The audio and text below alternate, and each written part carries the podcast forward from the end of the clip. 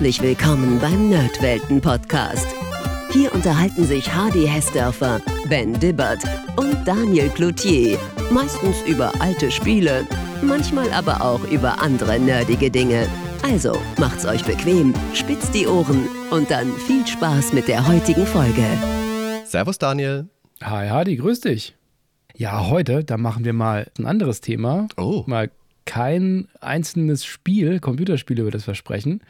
Das stimmt aber nicht so ganz, was du da erzählst, Daniel. Da muss ich da gleich mal reingrätschen. Das ist nicht wahr. Es sind mehrere Spiele auch dabei, ja, ja. Aber nicht nur, nicht nur Okay. Spiele, so. auch was Handfestes, weil heute beschäftigen wir uns mit einer Spielzeugreihe der 80er, die wie so viele Reihen damals auch ordentlich gemolken wurde. Da gab es eine TV-Serie, Hörspiele, es gab Computerspiele dazu und ja, wir haben ja schon vor, vor langer Zeit, in grauer Vorzeit, schon mal mit den Masters of the Universe ein ähnliches Konzept gemacht. Das war die Episode 50. Da waren wir noch zweistellig. Und heute, da greifen wir das Konzept nochmal auf. Und Hadi, was hast du denn so in der zweiten Hälfte der 80er gespielt? Also außer He-Man. Außer He-Man. Ja. Oh, da wird es, glaube ich, schon eng. Also ich habe Playmobil auf jeden Fall gespielt. Später dann Transformers, Lego hatte ich. Und ich habe wirklich sehr viel und sehr gern mit den Figuren aus meinem Hero Quest Brettspiel gespielt. Da waren ja auch so Möbel mit dabei auf dem Spielbrett und es waren tolle Figuren von, von MB, also aus diesem äh, erweiterten Warhammer-Universum war ja Hero Quest ein bisschen angesiedelt, ist bei uns ein bisschen anders verpackt worden, ist, führt jetzt vielleicht ein bisschen weit, aber auch ein interessantes Thema. Und unser heutiges Thema, Mask, bin mir nicht sicher, ob wir das jetzt schon mal angesprochen haben, aber Mask ist heute unser Thema. Aber wir haben auch dieses tolle Cover wieder von, von Dennis. Äh, Sehenswert, finde ich. Also, das stand ja vor der Episode und wir haben jetzt eine Fallhöhe. Was so ein cooles Cover hat. Eieiei, Daniel. Ob wir dem gerecht werden. Wir, wir strengen uns an. Okay. Also Mask hat in meinem Freundeskreis nur einen Freund, der Stefan. Und ich fand das schon cool, wenn ich es bei ihm gesehen habe. Und es ging, glaube ich, auch überhaupt nicht anders. Es ist so eine Mischung aus G.I. Joe und den Transformers. Also die Figuren eher klein und sehr viel schmächtiger als diese voluminösen, aufgepumpten Bodybuilder bei Masters of the Universe. Und dafür der Fokus mehr auf den Fahrzeugen und den Verwandlungen. Aber genau wie bei den Transformers damals war das, es war schon eher fragil, eben auch aus Hartplastik. Das ist schon mal gern gebrochen und dann hat der Federmechanismus nicht mehr funktioniert oder die Kleinteile sind auf Nimmerwiedersehen irgendwo unterm Schrank verschwunden. Und da kann ich mich dran erinnern, dass ich mal mit Stefans Raketenvan gespielt habe. Slingshot hieß der. Ich weiß nicht mehr, was da los war. Auf jeden Fall ist ein Teil abgefallen oder abgebrochen. Keine Ahnung. Es war auf jeden Fall ein Riesendrama und ich bin dann wie ein geprügelter Hund abends die Treppen hoch nach Hause geschlichen. Das, äh, Stefans Vater konnte das dann Gott sei Dank fixen. Das, äh, na, das war nicht endgültig kaputt, aber das hat mir Mask madig gemacht und das ist eine Erinnerung, die mir sehr präsent in Erinnerung geblieben ist. Aber nichtsdestotrotz, Mask war eine durch und durch wirklich geile Spielzeugreihe, kann man nicht anders sagen. Einfach geil, deren Reiz man heute auch immer noch genauso wiedererkennen kann. Ja, ich hatte ja in den 80ern auch äh, Master of the Universe viel gespielt, aber gefühlt eher früher. Es war eine, eher eine Kindheitserinnerung und Mask kam dann eher danach, erst in der zweiten Hälfte der 80er. Und Ja, das war, ist alles etwas filigraner, wie du sagst. Es hat weniger diesen, diesen Gummicharakter, sag ich mal, den die Figuren so hatten, sondern eher Hartplastik. Ja, aber so in der Rückschau ist Mask für mich fast die bestimmte Reihe. Das habe ich mehr gespielt, lieber gespielt. Das hat voll meinen Nerv damals getroffen und habe ich auch viele Jahre lang gespielt. Und in meinem Freundeskreis, da gab es auch einige, die stärker bei Master of the Universe waren, aber doch auch recht viele Mask-Fans. Ich weiß gar nicht, wie groß das dann damals war. Das hören wir vielleicht in den Kommentaren, weil Master of the Universe, He-Man ist heute schon nochmal ein deutlich größeres Thema ähm, in der Rückschau. Aber für mich ist Mask eher nochmal eine Stufe höher einzustufen. Aber beides große Reihen. Und hast schon gesagt, da geht es vor allen Dingen um Fahrzeuge auch. Aber worum geht es ganz generell? Auch, auch gut gegen böse. In diesem Fall ist es Mask gegen Venom. Super Abkürzung, super Akronyme. Ja, wie ist das Ganze entstanden? Eine weltweite Gruppierung namens AFN, die Alliance of Friendly Nations. Da hört man schon den leicht naiven Ansatz raus. Die ruft eine Geheimorganisation ins Leben, um eben den Terror in der Welt zu bekämpfen. Und da werden Miles Mayhem und der Milliardär Matt Tracker beauftragt, die Organisation Mask aufzubauen und zu leiten. Jetzt werden einige die Reihe kennen, wie was? Miles Mayhem, Aufbau, Mask? Ja, ja. Anfangs waren die beiden da die Anführer. Und Mask steht ja für Mobile Armored Strike Command. Also ja, Command mit K statt mit C, so wie bei Mortal Kombat. Klingt nochmal martialischer. Der Matt Tracker, der ja auch dann später ja noch der Anführer bleibt von Mask, das ist so eine Art Tony Stark, also so extrovertierter Milliardär, aber auch genauso brillanter, nerdiger Ingenieur, also so eine Kombination, wie man sie in der freien Wildbahn sehr häufig antrifft. Deswegen ist es auch genau Matt Tracker, der für das Team spezielle Fahrzeuge und die namensgebenden Masken, eigentlich Helme, mit besonderen Fähigkeiten dann entwickelt. Die Viper Mask von Miles Mayhem kann zum Beispiel Gift versprühen. Die Ricochet-Maske von Ace Riker verschießt einen elektronischen Boomerang. Die Grashüpfer-Maske von Bruce Sato lässt ihn unfassbar weit springen und dann und so weiter. Ihr versteht die Idee, das ist generell sehr mannigfach. Natürlich, manches ist ein bisschen sinnvoller als anderes und oft kamen Figuren ja dann später in anderen Sets nochmal heraus mit einem anderen Anstrich, anderen Farben und dann auch ganz oft mit einer alternativen Maske wenn die Figuren die Masken jetzt aufhaben, die kann man, du hast es gesagt, wie so ein Helm einfach drüber stülpen übers Gesicht, dann sehen die Träger eigentlich ein bisschen aus, als hätten sie so martialische Strahlenanzüge an. Mhm. Jeder natürlich mit so einem ganz individuellen Design, also da ist wirklich keine Maske wie die andere. Manche sind oben offen, sodass die Haare rausschauen können. Manche sind ein bisschen stylischer, andere ein bisschen roboterhafter. Das hat einen Schauwert auf jeden Fall. Ja, das Team ist jetzt zusammengestellt und Matt Trackers Bruder Joe ist auch an Bord. Wer sich jetzt mit Vorgeschichten auskennt oder mit Mask und sich denkt, den Namen Joe habe ich ja niemals gehört, der weiß vielleicht schon, was jetzt langsam passieren wird. Ja, weil Tracker, der entwickelt für das Team eben eine Reihe unterschiedlicher Spezialfahrzeuge und insbesondere auch Helme mit den speziellen Fähigkeiten. Und nach vielen Monaten steht das Team von Agenten fest, die zu Mask gehören sollen. Und da ist dann Trackers Bruder Joe auch mit dabei. Und so ein Jahr später hat dann Musk die erste wirklich ernste Mission. Sie sollen einen gestohlenen Computer ausfindig machen, der in der Sahara versteckt gehalten wird. Und Miles Mayhem, der schickt Tracker und sein Team ins Gefecht. Aber als er dann an den Koordinaten ankommt, da geraten dann die Mask-Agenten in eine Falle die Miles Mayhem ihnen gestellt hatte. Oh Mann, der Miles Mayhem. Ja, alle Agenten werden natürlich getötet und insbesondere natürlich auch Joe Tracker und der einzig Überlegende ist. Ähm, Miles Mayhem. Miles Mayhem hat, ähm, He-Man. He hat überlebt ähm, und Matt Tracker. Ach, Gott sei Dank. Inzwischen hat Mayhem dann mit Hilfe der Pläne von Tracker eine ganz eigene Flotte von Fahrzeugen gebaut und seine Organisation namens Venom ins Leben gerufen. Das ist immer schön, schön deskriptiv von den Bösen. ja, die eher düstere Vorgeschichte, die stammt aus den Comics. In der TV-Serie ist Mayhem eher so der typische 80er Jahre Cartoon-Bösewicht, der nicht so wirklich was gebacken bekommt. Venom. Gift. Also ich mag ja, wenn sich Schurken auch gleich schurkisch benennen. Da ist die Welt halt einfach noch in Ordnung. Das sind ehrbare Bösewichte, die zeigen dir direkt, was du von ihnen zu erwarten hast. Wir sind böse und das kannst du auch gerne wissen. Wobei, mit dem Familiennamen Mayhem, das könnte jetzt schon ein bisschen Vorbote gewesen sein. Da würde mich auch interessieren, was die Eltern so beruflich gemacht haben. Vielleicht war der Vater Postbote. Man weiß es nicht. Und sein Bruder, der steigt ja später dann auch ins Bösewichten-Business ein. Venom ist genauso ein Akronym wie Mask und steht für Vicious Evil Network of Mayhem. Das ist schon richtig gut, oder? So Akronym als Bösewicht, das, das, das will ja, man. Ich frage mich, wie deine man. Organisation heißen wird. Meine? Ja. Äh, Havoc natürlich. Havoc? Ja. Hardy's Association for Vengeance, Oppression and Chaos. Okay. Gibt es da auch eine, die für mich passen würde? Ja, für dich fiesen Hundling habe ich auch eine. Und zwar Devil.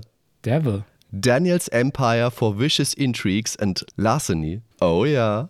Ah, das nehme ich. Ich glaube, vielleicht nutze ich das zukünftig als. Das macht sich auch gut auf T-Shirts oder auf Teamjacken. Ja, genau, da können wir T-Shirts drucken. Demnächst im Shop. Wir brauchen aber dann natürlich auch ein gutes Logo. Venom haben nämlich ein Logo mit einer Cobra. Das ist jetzt vielleicht nicht so innovativ, weil Cobra aus G.I. Joe hat wenig überraschend ja auch eine Cobra, allerdings ein bisschen stilisierter als dieses wirklich, ähm, hier siehst du jetzt wirklich das Tier. Und mit seinem neuen Team von Schurken überfällt Miles Mayhem dann Gold- und Gelddepots wie Fort Knox natürlich. Wenn man was überfallen will, dann natürlich Fort Knox, ne? um dadurch finanzielle Stärke anzuhäufen, mächtiger zu werden und am Ende die Welt zu beherrschen. Ich frage mich immer, was die Bösewichte dann am Ende mit der Welt haben wollen. Ja, beherrschen. Das wird ja nie so wirklich geklärt, warum eigentlich. So viel Verwaltung. Naja. Mayhem weiß jedoch nicht, dass Tracker überlebt hat. Und Matt Tracker bildet das Mask-Team neu und versucht von da ab, Mayhem und Venom aufzuhalten. Ja, wenn ich ehrlich bin, ich wusste das damals alles nicht. Für mich war das immer rein gut gegen böse und ich war natürlich immer bei den Good Guys. Ja, was für uns alle. Aber ich habe die Serie auch nicht so häufig gesehen und eher mit den Actionfiguren gespielt Mhm. und da im Kopf dann meine eigenen Geschichten auch gemacht. Das mit der Serie ist ein wichtiger Punkt, was du gerade sagst. Auch vorhin, als du gesagt hast, äh, was die Größe, die Einordnung eingeht im Vergleich zu Masters of the Universe. Da kommen wir vielleicht später nochmal drauf, aber ich glaube, das hängt auch wirklich eklatant mit der Sendezeit der Serie damals zusammen, weil Masters, damit bist du zugeballert worden. Das kam fünf Tage die Woche zur besten Zeit auf Tele 5 damals, da gab es eine Kindersendung, Bim Bambino, da lief auch Masters of the Universe und es kam halt nachmittags um müsste ich lügen, sagen wir 15 Uhr. Und das hast du gucken können nach der Schule. Mask kam aber samstags auf RTL früh um, lass es 7 Uhr gewesen sein. Und eine Folge, meine ich. Es mag auch gut sein, dass das, ich weiß nicht, wie das rechtlich damals war, vielleicht war es auch günstiger, teurer. Es war einfach ein größerer Name, glaube ich, insgesamt, auch hierzulande, Masters of the Universe. Hm. Aber der Kern für mich und auch für die Reihe allgemein sind natürlich die Figuren, die Masken, die Fahrzeuge, also die Spielzeugreihe. Die kam in vier Serien raus, von 1985 bis 88 jährlich eine neue Serie. Die wurde aus dem Hause Kenner entwickelt und veröffentlicht. Und von denen gab es ja auch tolle Figuren, passend zur ersten Star Wars-Trilogie, kennt der eine oder andere vielleicht. Und natürlich auch die Real Ghostbusters-Spielsachen, die auch auf der Cartoon-Serie basieren. Und wir unternehmen jetzt eine Reise durch die verschiedenen Teilaspekte des gesamten Franchises, die Hörspiele, die Serie, die Computerspiele, aber eben auch vor allen Dingen die Spielzeugserien. Und da könnt ihr gern die Kapitelmarker nutzen. Ich gehe davon aus, dass es eine relativ lange Folge wird. Und wenn euch die ersten beiden Serien nicht interessieren, könnt ihr zum Beispiel direkt zur Rennserie springen, die dritte. Das wird jeder gleich machen, die Rennserie. Hui. Auf, stimmt. Dabei ist doch die zweite. Und ja. wir fokussieren uns jetzt erstmal ganz auf die Fahrzeuge, weil ich weiß nicht, wie es dir geht. Das ist schon der bestimmte Teil der Spielerfahrung.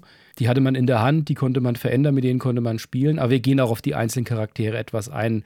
Immer dann, wenn das erste Fahrzeug kommt, bei dem der Charakter dann auch mit an Bord ist. Und ich würde sagen, wir beginnen mit Serie 1. Und vielleicht kann ich da, bevor wir loslegen, noch ein kleines Wort zur Umverpackung der Spielsachen sagen. Die waren halt präsent im Spielladen. Die sind ins Auge gestochen, weil das coole Verpackungen waren. Die hatten meistens vorne gezeichnet das jeweilige Fahrzeug vorne drauf und ich glaube noch eine Abbildung der Figur und der Maske.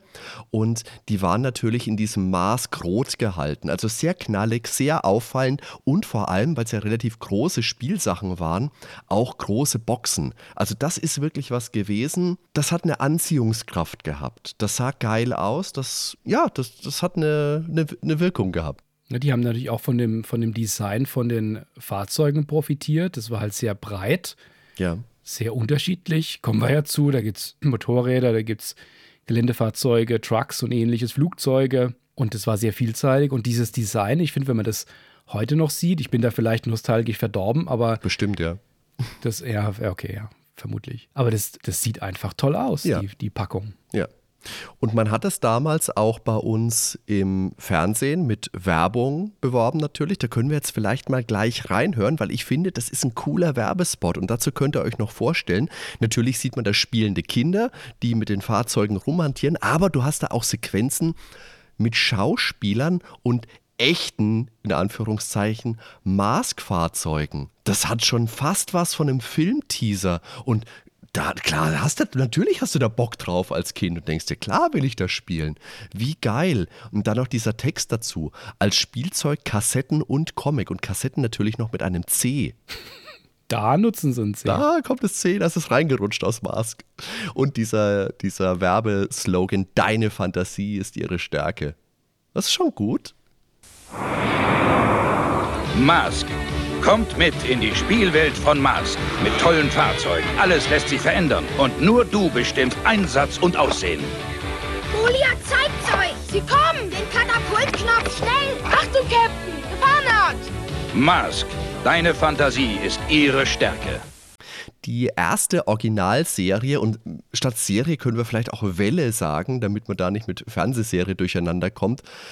Von Mask, die wurde 1985 veröffentlicht. Die umfasste acht Fahrzeuge und das riesige Boulder Hill Playset, also die Basis, das in der ersten Staffel der Mask-Fernsehserie auch zu sehen war. Die ursprüngliche Serie war einzigartig, weil alle elf Agenten, die enthalten waren, in den USA zunächst mit kürzeren Masken veröffentlicht wurden, die später, also ab 1986, man nimmt an, wegen drohender Erstickungs-, also Verschlucken und Erstickungsgefahr zu langen Masken geändert wurden. Das heißt, die haben dann noch so einen kleinen Vorbau gehabt, der ging über die Brust und über den Rücken noch ein Stückchen. Bei Fans sind die kurzen Masken natürlich umso gesuchter, weil logisch gab es kürzer und viele argumentieren, die sahen cooler aus. Diese langen Masken wichen natürlich auch von der Darstellung in der Zeichentrickserie ab, weil logisch, die war schon komplett durchproduziert. Und zu den Masken kann man vielleicht auch noch sagen, es kommt bei einigen vor, dass sie im Laufe der Zeit aushärten. Also die sind ursprünglich aus so einem Weichgummi, lassen sich gut zusammenknautschen und es kommt vor, dass die aushärten und porös werden. Nicht für die Ewigkeit gemacht. Mm, ist ja bei vielen leider so. Diese erste Serie, wie gesagt, die hatte das Hauptquartier Boulder Hill und fünf Fahrzeuge von Mask sowie drei von Venom. Die Fahrzeuge verwandeln sich entweder ganz ruckzuck per Knopfdruck, dann meistens mit der Springmechanik oder sehr wenigen Handgriffen, also auch wieder sehr schnell. Ganz anders als die Transformationen der eher trägen Transformers, transformierende Transformers. Ich finde kein schöneres Wort, es tut mir arg leid. Ein bisschen das Highlight ist ja vielleicht, also es hat viele Highlights, diese erste Serie, aber lass uns doch mal mit der Basis mit Boulder Hill loslegen, Daniel. Ja, das ist die große Basis, das Castle Grayskull von Mask ist eigentlich eine Tankstelle, die man zur Kommandozentrale umbauen kann. Das ist an sich mal eine coole Idee, aber relativ basic. Jetzt meines Erachtens nicht zu vergleichen mit den wirklich tollen Basen, die es bei Masters of the Universe gab. Ja, bin ich bei dir. Aber die Tankstelle ist in einen Berg eingefasst und da konnte man auch ein Fahrzeug reinstellen. Das Preisschild, das anzeigt, was, was Benzin kostet, die konnte man umklappen. Da kamen dann zwei MGs raus. Die Tanksäulen, die werden zu Waffen. Die Spitze des Bergs, da kann man einen Steinschlag runterfallen lassen und auch da kommt ein Raketenwerfer raus. Also man merkt schon, gut verteidigt. Und da sind dann auch noch so Schläuche dabei, die man an unterschiedlichen Stellen verbinden kann. Und wir haben das dann früher teils auch so gespielt, dass wir dann die Fahrzeuge auch mit voll getankt haben. Ja, wie gesagt, die ist etwas einfacher gehalten, aber ich finde, es hat trotzdem gut den Ton schon gesetzt, weil es einfach alles, was man irgendwie anfassen kann, konnte man verändern. Von etwas Alltäglichem zu etwas total coolem, actionreichen, agentenmäßigen, abgefahrenen. Und das ist auch so eine geile Verbindung, weil damals in dem Alter hast du als Junge natürlich mit Spielzeugautos gespielt und dann hat sich das Ding noch in so eine ja, wie willst, wie willst du dazu sagen? Eine Festung verwandelt mit Geschützen. Mhm. Wie geil. Ja. Besetzt ist die Station mit zwei Personen. Einmal mit Alex Sector, 42, damals. Mhm. Gutes Alter. Etwas jünger als ich, ja, sieht aber deutlich älter aus. Dem. Naja. sieht ja sogar älter aus als du. Dem erfahrenen Computer-, Kommunikations- und mm, Zoologie-Experten. Mhm. Passenderweise besitzt er im zivilen Leben dann auch einen Laden mit exotischen Haustieren. Ich glaube, der schaut auch so aus, weil bei den 80ern ist man anders gealtert als heutzutage. Das sah man mit 20 schon aus wie mit 45. Dies, äh, äh, ich glaube, der Älteste, wir müssen mal gucken, weil der Älteste ist ja so etwa Miles Mayhem. Da kommen wir dann, aber da kommen wir später dann noch zu. Mhm. Genau, und der andere ist Buddy Hawks. Schön mit Kopfhörer und ähm, Walkman, sieht zumindest mal so aus. Mhm. Der ist äh, 25 und ein Meister der Tarnung und Aufklärung und arbeitet im zivilen Leben als Mechaniker und wächt die Fahrzeuge. Kann man natürlich auch immer gebrauchen. Also ist, man, hört schon raus, es ist immer, in was haben sie ihre Expertise innerhalb der Mask-Organisation. und was machen sie beruflich. Das passt manchmal wunderbar zusammen, manchmal ist es geradezu grotesk. Das nächste Fahrzeug ist Condor. Das ist ein giftgrünes Motorrad. Das ist, glaube ich, relativ erschwinglich gewesen. Ich kann jetzt nicht mehr sagen, wie viel das gekostet hat, aber die beiden Motorräder, die es gab, es gab, gab mehr als zwei, aber ich verbinde es jetzt mit einem aus der zweiten Serie, das ich dann hatte, da kommen wir gleich dazu. Ich glaube, die waren etwas günstiger. Mhm. Und dieses Motorrad kann man mit wenigen Handgriffen in einen Ein-Mann-Helikopter verwandeln. Das ist eine Klappmechanik, also nicht über einen Schalter mit der Springmechanik, sondern wirklich händisch zum Klappen.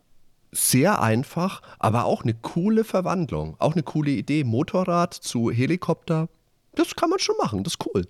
Und darauf sitzt Brad Turner, Codename Chopper, 22 Jahre alt, ein Motorrad- und Helikopterpilot, macht Sinn natürlich bei dieser Verwandlung.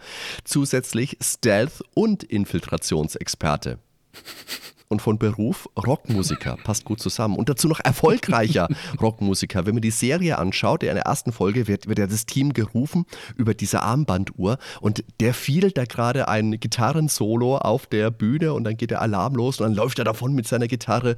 Das ist ja auch geil. Also ich habe früher in der Band gespielt und hatte mal Probleme, ähm, weil unser Bassist mal rotzbesoffen war. Okay, ist lange her, kann ich erzählen. Du weißt, wer gemeint ist. Und wirklich, der hat es hat einfach nicht mehr funktioniert. Also wir mussten dann wirklich, oh, es war kein, also im Nachhinein kann man drüber lachen, aber in der Situation, deswegen, ich als, als Bandmitglied, ich wäre nicht begeistert, wenn der Gitarrist mitten im Solo einfach abhaut. Mhm. Frechheit. Das nächste Fahrzeug ist Firecracker. Das ist so ein Pickup-Truck, sehr amerikanisch. Das ist auch eine Thematik, die wir über die Serie verteilt, zumindest am Anfang sehr häufig finden. Und der wird zu einem bewaffneten Aufklärungstruck mit einem zusätzlichen Offroad-Motorrad. Das heißt, der springt dann so ein bisschen nach oben. Die Karosserie wird nach oben gedrückt, damit er ein bisschen höher liegt und vorne aus dem Kühler kommen zwei Geschütze raus, hinten das Motorrad kann benutzt werden. Das ist alles ganz nice, ganz cool, aber das große Highlight für mich ist auf der Ladefläche dieses Pickups liegt ein Ersatzrad. und dieses Ersatzrad, das ist der Shredder, wie der Antagonist aus den, von den Turtles. Und auf Knopfdruck springen aus dem Klingen raus und dann hast du wirklich ein Reifen als Geschoss mit Klingen. Das, ne? Wenn sich es nicht einer ausgedacht hätte, würde ich jetzt sagen, das kannst du nicht ausdenken. Wie gut. Also, ne? Geil. Das hat halt genau reingepasst, so in, in so die Jungsfantasie. Absolut. Dass da, da. genau, dass man aus einem, aus einem Reifen eine Waffe noch macht, genau. Also die haben da wirklich schon den Nerv getroffen. Gefahren wird Firecracker von Hondo McLean, Codename Striker, ist 32 Jahre alt. Der schaut auch aus, als wäre er mindestens Mitte 50. Der ist Waffenspezialist sowie Taktik- und Feldstratege, was, was auch immer Taktik- und Feldstratege sein will. Ja, als nächstes Fahrzeug von Mask ist Gator. Das ist ein knallorangener, leichtgewichtiger Offroad-Jeep, auf dem ein kleines Schnellboot herausgeschossen kommt. Den hatte ich auch. Der hatte so im Kofferraum noch eine Sonic Depth Charge, was auch immer das ist. Die konnte nach hinten geschossen werden, aber das war eher einfach gehalten. Das Coole war schon, dass man da wirklich aus dem Fahrersitz, im Fahrersitz quasi schon in diesem Schnellboot sitzt und dann klappt das, das gut, ja. Chassis nach oben auf und man, man schießt nach vorne raus. Das wird gefahren von Dusty Hayes, Codename Powder Keck 25, ein Abbruchexperte im sonstigen Leben Pizzabäcker und Lieferdienstmitarbeiter, aber zuvor Auto- und Marine-Stuntfahrer. Das ist eine Karriere, würde ich sagen. Wechselhaft. Den Lebenslauf möchte ich mal sehen. Der Gator übrigens, der wurde ja bei uns in Deutschland entschärft. Die amerikanische Originalversion hat nämlich auf dem Dach noch eine Kanone und die wurde für den deutschen Markt entfernt. Das ist mir auch aufgefallen bei den Bildern dass man die da sehen kann, die hatte ich nicht, hatte ich nicht in Erinnerung. Da war mir nicht ganz sicher, die habe ich mir so, sofort verloren, gleich am ersten Tag beim Auspacken. Ja, dann kommen wir zum ersten, ich sag mal, größeren Fahrzeug, Reno. Mhm. Das ist ein amerikanischer Truck mit vorgezogenem Motorblock, der sich ein, in ein sogenanntes mobiles Computerkommandozentrum verwandelt, inklusive zusätzlichem Geländefahrzeug. Also da bleibt der vordere Teil des Trucks, wird zu dieser Station und dieser Auflieger, nennt man es, glaube ich, da wo man hinten den Anhänger einkoppelt, das kann man hinten wegfahren und hat dann eben dieses kleine Fahrzeug. Da sind zwei Figuren dabei, Matt Tracker und Bruce Sato. Das ist groß, das ist wie eine kleine Station und das ist auch Teil des Mask-Logos. Ja. Das ist auch wenig verwunderlich, weil zum einen ist das ein geiles Fahrzeug, sieht super aus. Also das ist was, das kannst du dir ins Regal stellen und die Leute laufen vorbei und sind begeistert.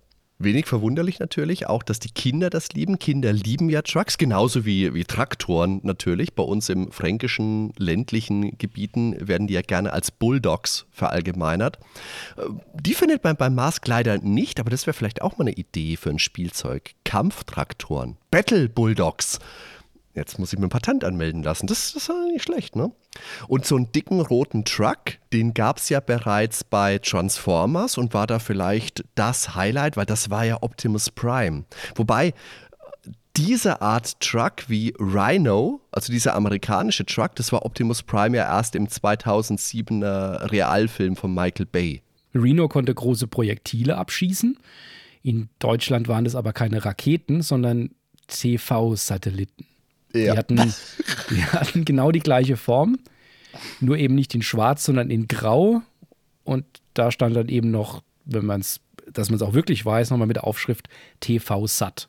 Also nimm das, Venom, 500 Sender aus aller Welt. Ah, Mask-Propaganda überall. Ja, und Shopping-Kanäle. Ja, hatten wir ja schon gesagt. Tracker und Sato sind mit dabei. Tracker ist ja auch gerade einmal 28 Jahre alt. Ich würde sagen, das sieht eher so grob aus wie wir. Und ist natürlich, wie es sich gehört, als Milliardär von Beruf Philanthrop. Bruce Sato ist mit 27 nahezu gleich alt wie er, ja. ist Maschineningenieur-Experte, also ein Ingenieur im öffentlichen Leben. Was macht man natürlich, wenn man ausgebildeter Ingenieur ist? Man wird Spielzeugdesigner. Ich glaube, da hat sich jemand bei Kenner dann auch als Actionfigur verewigen wollen. das kann, das klingt schon wirklich danach. Das ist schon echt schön. Was für Berufe hat man denn noch nicht? Oh, Spielzeugdesigner vielleicht. Neben Rhino, das andere große Aushängeschild von Mask ist der Thunderhawk. Den fährt Matt Tracker natürlich auch persönlich. Einen schnittigen roten Sportwagen mit Flügeltüren, der sich via Knopfdruck in ein Flugzeug verwandelt.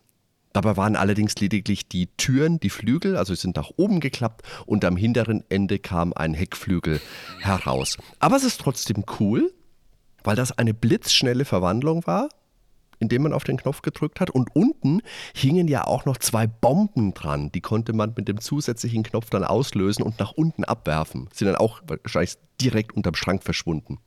Und per, per, se, diese Verwandlungen, die waren klar von den Transformers inspiriert, aber sie gingen, wie gesagt, einfach blitzschnell. Und die Kampfroboter-Spielzeuge, die hatten ja fast was von dem Zauberwürfel mit dem Verdrehen. Kennst du, jetzt muss ich kurz einen Einschieber machen, ich entschuldige mich nicht dafür. Kennst du Alf, die zweite Folge müsste das gewesen sein, die Nacht, in der die Pizza kam? Da sitzt Alf am Anfang mit Brian auf der Couch und sie spielen mit so einem Transformer. Und Brian sagt, siehst du Alf, wenn ich den Kopf von Astronauten abnehme und ein bisschen zurechtbiege, dann ist er ein Nachrichtensatellit. Und Alf sagt, aha, und was passiert, wenn ich einen Astronauten hier auseinandernehme? Also dann ist er kaputt. Großartig. Mir ist ja mal aufgefallen, jetzt auch als Erwachsener, wenn mal Alf im Fernsehen läuft, ich habe ja die Hörspiele damals gehört, aber scheinbar so oft, mhm. dass ich bei jeder beliebigen Folge reinspringen kann und die Dialoge mitspreche. Und ich finde das echt gruselig, weil den Platz im Kopf könnte ich echt für andere Sachen noch brauchen. Aber ich finde, mit Alf ist es nicht schlecht belegt. Es könnte schlimmer sein. Zu Alf könnten wir aber was machen, da habe ich auch viele Geschichten zu. Und hat man als Kind eigentlich damals hinterfragt, warum ein Fahrzeug mit Flügeltüren da plötzlich überhaupt fliegen kann? Äh, muss ja auch überlegen, das ist ja mordsgefährlich, wenn du so mit offenen Türen durch die Gegend fliegst. Stell dir mal vor, da kommt ein Schwarm Enten vorbei, Daniel. Landen deinem Auto, kacken alles voll. So klingt, so klingt man als Papa. ja, ich meine, damals als Kind, klar, wenn du ein Auto mit Flügeltüren gehabt hast, ist ja egal, was es war, lass es Matchbox gewesen sein. Die konnten freilich immer fliegen. Das ist also wirklich nur der nächste logische Schritt gewesen. Und es gab vor einer Weile von Playmobil mal eine Reihe, ich bin gerade nicht sicher, ob es das noch gibt, weil meine Kinder sind aus Playmobil inzwischen raus. Die hieß Playmobil Agents. Die hatte ein sehr ähnliches Konzept. Gut, dieses Auto wird zu Flugzeug, ist ja eher so ein James Bond-Ding. Aber da gab es einen Sportwagen, der mich auch damals sehr an Mask erinnert hat. Da sind dann auch Flügel rausgeklappt und der hatte auch so, so Raketen vorne drin. Das war schon, hatte eine Ähnlichkeit. Ja, und dann kommen wir zu den drei Fahrzeugen von Venom aus der ersten Welle. Das ist einmal Jackhammer, das ist ein schwarzer Ford Bronco, wem der Name vielleicht geläufig ist. Das ist das Auto, mit dem damals O.J. Simpson geflüchtet ist. Das kann den hinteren Teil ausfahren zu einem rotierenden Geschützturm ist recht basic gehalten. Man kann da vorne noch so die Windschutzscheibe abdecken und nach vorne den Lufteinlass nach vorne klappen. Ich habe da nicht ganz so viel Bezug dazu. Das war jetzt auch eher einfach die Verwandlung, die der damals hatte. Ich weiß nicht, hattest du den damals? Nein. Den habe ich auch in freien Wildbahn, meine ich, nie gespielt. Ja, also ich kenne alle aus der ersten Reihe, aber der ist an mir irgendwie vorbeigegangen damals. Der wurde aber auf jeden Fall gefahren von Cliff Blaster Dagger 27 und Abbruchexperte. Das hatten wir doch schon mal, oder? Abbruchexperten? Ist das irgendwie das führende Be Berufsbild bei Mask? Das ist halt bei Venom ist es vor allen Dingen sehr wichtig. Und äh, schön finde ich da vor allen Dingen seine Berufsbezeichnung. Er ist Söldner und Brandstifter. Ist Brandstifter, ist das eine Ausbildung oder ist es ein Studiengang? Das würde mich auch mal interessieren.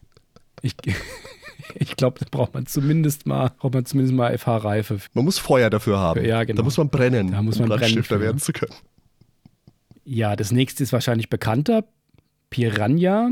Das ist ein Motorrad mit so einem Beirad. Äh, wie heißt das? Sozius ist es nicht. Der Sozius sitzt dahinter. Beiwagen heißt sowas, meine ich. Oder Motorradgespann, sagt man auch dazu. Ja, wobei so eins kennt man in der freien Wildbahn nicht, weil da wird aus dem Beiwagen ein bewaffnetes U-Boot. Das sieht ziemlich schick aus, ist alles so knalllila. Mm. Und der Fahrer, der sieht aus wie Sex Machine von From Dusk Till Dawn. Eins zu eins, ja. Eins zu eins. Aber das ist Sly Wrecker Rex. Der ist sicher auch die Vorlage gewesen damals für Rodriguez, als er den Film gedreht hat. Ich glaube, das hatten Ja. damals viele. Das ist auch wieder eher ein kleines. Das hat man wahrscheinlich auch einfach mal so zu Ostern bekommen oder auch mal so zwischendurch in den Ferien. Deswegen so diese kleinen. Das war bei Mask schon gut, dass es da wirklich von den ganz kleinen ähm, Motorrädern und ähnlichem bis zur großen Station querbeet Mhm. eine Steigerung gab, in, in jeder Reihe eigentlich, ja. dass man da immer zu unterschiedlichen Anlässen auch was bekommen konnte. Ja, das stimmt. Das war wirklich für jede Festivität ein passendes Spielzeug. Switchblade war da schon eher was Großes. Das ist ein Helikopter gewesen, der sich in ein Kampfflugzeug mit abschießbarem Torpedo verwandeln konnte. Hat ein schickes, schnittiges 80er-Design. Hat ein Freund von mir. Und das fliegt der Chef von Venom, Miles Mayhem, natürlich persönlich. Und Fun Fact: Miles Mayhem ist ja mit Abstand der älteste Mensch, der es in Mars gibt und schaut ja aus, als wäre er min also weit tief in den 50ern, schon an der 60 kratzend. Aber der ist tatsächlich mit 44 Jahren alt gewesen. Daniel, wie alt bist du? Ich glaube, wir behalten es für Ich uns. bin älter. Also offiziell älter, okay. Du bist älter als dieser rundliche, spärlich grau behaarte Anführer einer Terrororganisation. Du bräuchtest langsam auch so ein Schnauzbart, Daniel. Das wird dir stehen. Also der schaut viel älter aus. Aber vielleicht ist es einfach äh, Ge- Geschwätz von alten Männern und Wunschdenken. Kann auch sein. Also ich würde dich in einer Realverfilmung als Miles Mayhem besetzen. Ich, ich sehe Ähnlichkeiten, Daniel. Ja, aber doch nur wegen meiner grauen Schläfen, oder? Du kannst es tragen. Wer, wenn nicht du? Es gibt dann noch eine Figur. Ich bin mir jetzt nicht sicher, ob die zur ersten Serie gehört. Wir haben die jetzt hier mal verortet, weil sie in der TV-Show auch zu dieser Zeit schon wichtig war. Und das ist Scott Tracker, also der zehnjährige Sohn von Matt, der mit seinem kleinen Roboterfreund T-Bob daherkommt. Das ist so eine Art R2D2, der sich in einen Roller verwandeln kann. Ah, Und das ist gefühlt, glaube ich, eher was für, für Komplettisten. Das war in der TV-Serie auch so ein bisschen eher der Störenfried, der eigentlich für viel mehr Ärger gesorgt hat, als dass er mal was Gutes gebracht hat. Und so ein paar Slapstick-Elemente mit reingebaut hat. So ein bisschen der Orko von Mask. Also ich für mich würde sagen, das ist wirklich durchgehend hochklassig. Da ist jetzt nichts dabei, wo ich sagen würde, oh, das ist komisch. Das ist wirklich durchgehend toll designt und alles sehr ansprechend. Das sind tolle Spielzeuge. Finde ich auch. Es kam in den späteren Reihen nochmal etwas mehr Abwechslung insgesamt, glaube ich, rein. In der zweiten vor allen Dingen. Aber das sind, ist jedes für sich ist wirklich toll und ist auch in weiten Teilen genau das, an das man sich von damals, finde ich, erinnert. Das war ja. so die erste Reihe. Venom war jetzt da noch mit gerade mal drei Fahrzeugen und, und keine Station, natürlich noch etwas dünn vertreten. Aber da konnte man in dem einen Jahr schon einiges aufbauen und auch schon schön mitspielen und ja. Geschichten erleben. Ja, und erweitert wurde es dann, wie gesagt, ein Jahr später, 1986. Da kam dann die zweite Welle raus mit insgesamt acht Fahrzeugen fünf von Mask und drei von Venom. Und genau wie bei der ersten Reihe waren alle Fahrzeuge auch in der Mask TV Show präsent, die ja immer etwas früher produziert wurde. Ich denke, man kann das eher als eine Art Add-on sehen zur ersten, weil es kam da kein Gebäude dazu. Es kam nie ein Gebäude mehr dazu. Mhm. Aber zumindest mal sehen wir dann etwas Größeres bei Venom erstmals. Wir fangen trotzdem mal mit Mask an und mit Firefly. Das ist so ein Dünenbuggy gewesen. Schaut eigentlich fast eher aus wie ein Rennwagen. Hm. Also den, den finde ich, also per se, die, das Fahrzeug ist nicht schlecht und die Verwandlung ist auch ganz cool, weil der mit einem Klick die Vorderräder nach hinten klappen kann und so Flügel freigibt. Also das ist sehr dynamisch und auch wieder ein weiterer Schalter, der eine Bombe nach unten werfen kann. Immer gut. Ja, immer super. Der hat allerdings vorne auch der Front-Spoiler, den kann man so aufklappen und da wird eine Waffe freigegeben. Und da waren keine Scharniere verbaut, wenn ich mich da jetzt richtig erinnere, sondern das war wirklich ein Plastikteil. Und das war recht fragil. Da kann ich mich dran erinnern, dass das bei Stefan, der hatte das, dass das irgendwann gebrochen ist. Der Fahrer war Julio Lopez, Codename Dog. 29 Jahre alt, er hat halt wieder so einen Schnauzbart. Also das macht halt immer locker 10 Jahre älter. Der ist Kryptographie- und Sprachexperte und im sonstigen Leben ist er Familienarzt. Das ist mal was, ne? Sonst hast du ja die, die Brandstifter und Bombenleger und erstmal Arzt. Das ist doch mal schön. Den kannst du der Familie vorstellen. Ein weiteres Fahrzeug aus dieser Reihe ist der Hurricane, ein 57er Chevy in so einem Babyblau, na Babyblau vielleicht nicht, ein bisschen dunkler, in Blau gehalten mit Flammen drauf. Ah, ist halt so ein bisschen Lowrider-mäßig. Schaut aber fast ein bisschen aus wie so ein Lowrider-Trabi. Den finde ich komisch. Aber die Farbe ist cool. Ja, die Farbe ist cool. Das ist der Hondo McLean wieder mit dabei, den kennen wir schon, aber der hat auch eine komische Verwandlung. Das äh, Chassis geht nach oben, das hatten wir auch schon mal. Und oben ist dann wieder so ein, ist eine Art Geschützturm drin. Das ist eine Mechanik, die haben sie, glaube ich, relativ gern genommen. Und ich finde, das ist jetzt das erste Fahrzeug, wo ich für mich sagen würde, ah, das ist nicht so geil. Und der Hondo McLean, den kennen wir schon aus der ersten Reihe, der sieht da auch so bunt, der sieht aus wie ein Medizinmann oder sowas. So bunt wie der ist. Hm. Ja, das nächste hingegen ist zumindest mal für mich eine ikonische Figur. Raven. Und wenn mich irgendwer nachts mal weckt und nach dem Spielzeug fragt, mit dem ich am meisten gespielt habe, dann würde ich wahrscheinlich Raven antworten. Ah, okay. Das ist eine coole schwarze Corvette deren Vorderseite man in der Länge der gesamten Motorhaube einmal umdrehen konnte, sodass dann die Reifen oben waren. Und die konnte man dann noch so einklappen und Flügel und Antrieb hinten aus dem Kofferraum noch rausfahren und fertig ist das Kampfflugzeug. Und vorne, da gab es so einen Schlitz, da konnte man so rote, zackige Scheiben reinstecken und von dort aus auch abfeuern. Die sind wirklich nach vorne rausgeschossen. besonders schön im, im, korrespondierenden Werbespot dazu. Es gab jetzt eigentlich zu jedem Fahrzeug, meistens zu zwei, drei Fahrzeugen gemeinsam so Werbespots. Da war nämlich der Slogan: This new Raven is pretty like a woman and friendly like a crocodile. Ja, und hier klappen dann die Türen nicht nach oben, sondern nach unten. Aber das Problem, das du schon angeführt hattest mit den Entenschwärmen, das besteht natürlich weiterhin. Und Fahrer hier ist Calhoun Burns. Ja, und Calhoun Burns, Codename Stonewall, 30 Jahre, alles so junge Leute, ey. Der ist ein Meister der Flucht, Zerstörung und, okay. und auch äh, Konstruktion, also Wiederaufbau-Experte. Verdient wahrscheinlich viel Geld in Kriegszeiten. Ist aber von Beruf Architekt und Pferdezüchter. Der muss ja Geld haben. Naja gut, er hatte auch eine gute Geschäftsidee, wenn er die Sachen erst kaputt macht und später wieder aufbaut. oh, ich sehe, Sie haben hier, Ihr Theater ist kaputt, ich könnte Ihnen ein neues bauen. Der weiß schon, wie man es macht. Ebenfalls aus der zweiten Reihe ist Slingshot. Das ist das Fahrzeug, von dem ich vorhin berichtet habe, dass mir dieses, dieses traumatische Erlebnis gebracht hat. Das ist so ein, ein Van, ein cooles, großes Fahrzeug, ja, so ein typisches amerikanisches Wohnmobil oder Recreation Vehicle, wie der Amerikaner sagt. Mit einem Knopfdruck hinten am Fahrzeug klappt dann der komplette obere Teil zu beiden Seiten weg und wird zu einer Kommandozentrale mit Startrampe und passendem Ein-Mann-Flugzeug. Das hört man und das klingt einfach geil, oder?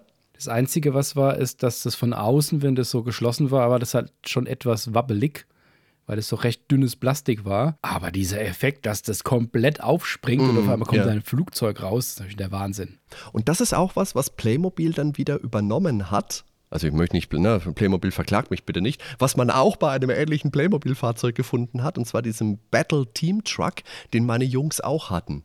Und ich war da wirklich, irgendwann Weihnachten war das vor ein paar Jahren, ich war da gesessen und habe gedacht, verdammt, Mask müsste man mal wieder spielen. Also eine coole, wirklich coole Spielsache.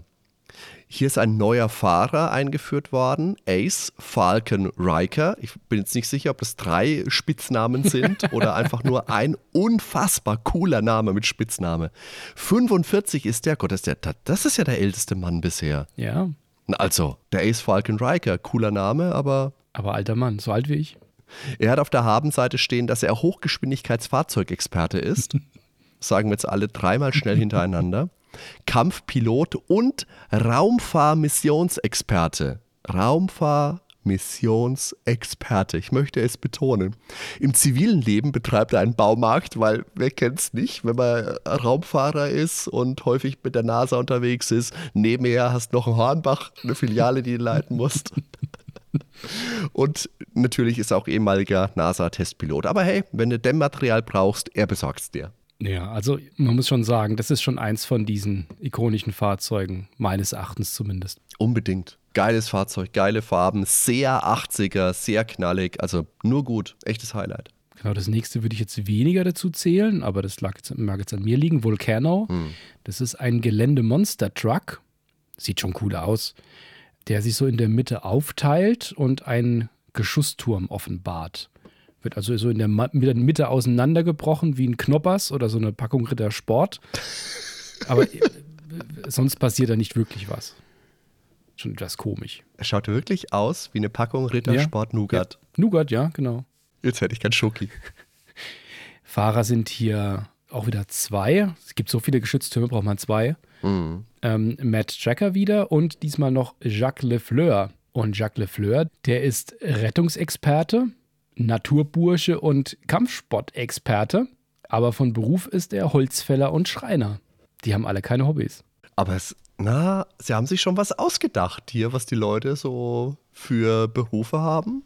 Dann kommen wir zu den Bösen mit Outlaw ein LKW mit Öltank als Anhänger, auf dem auf der Seite ganz, also komplett in schwarz, auf dem knallig grün außen drauf steht Snake Oil.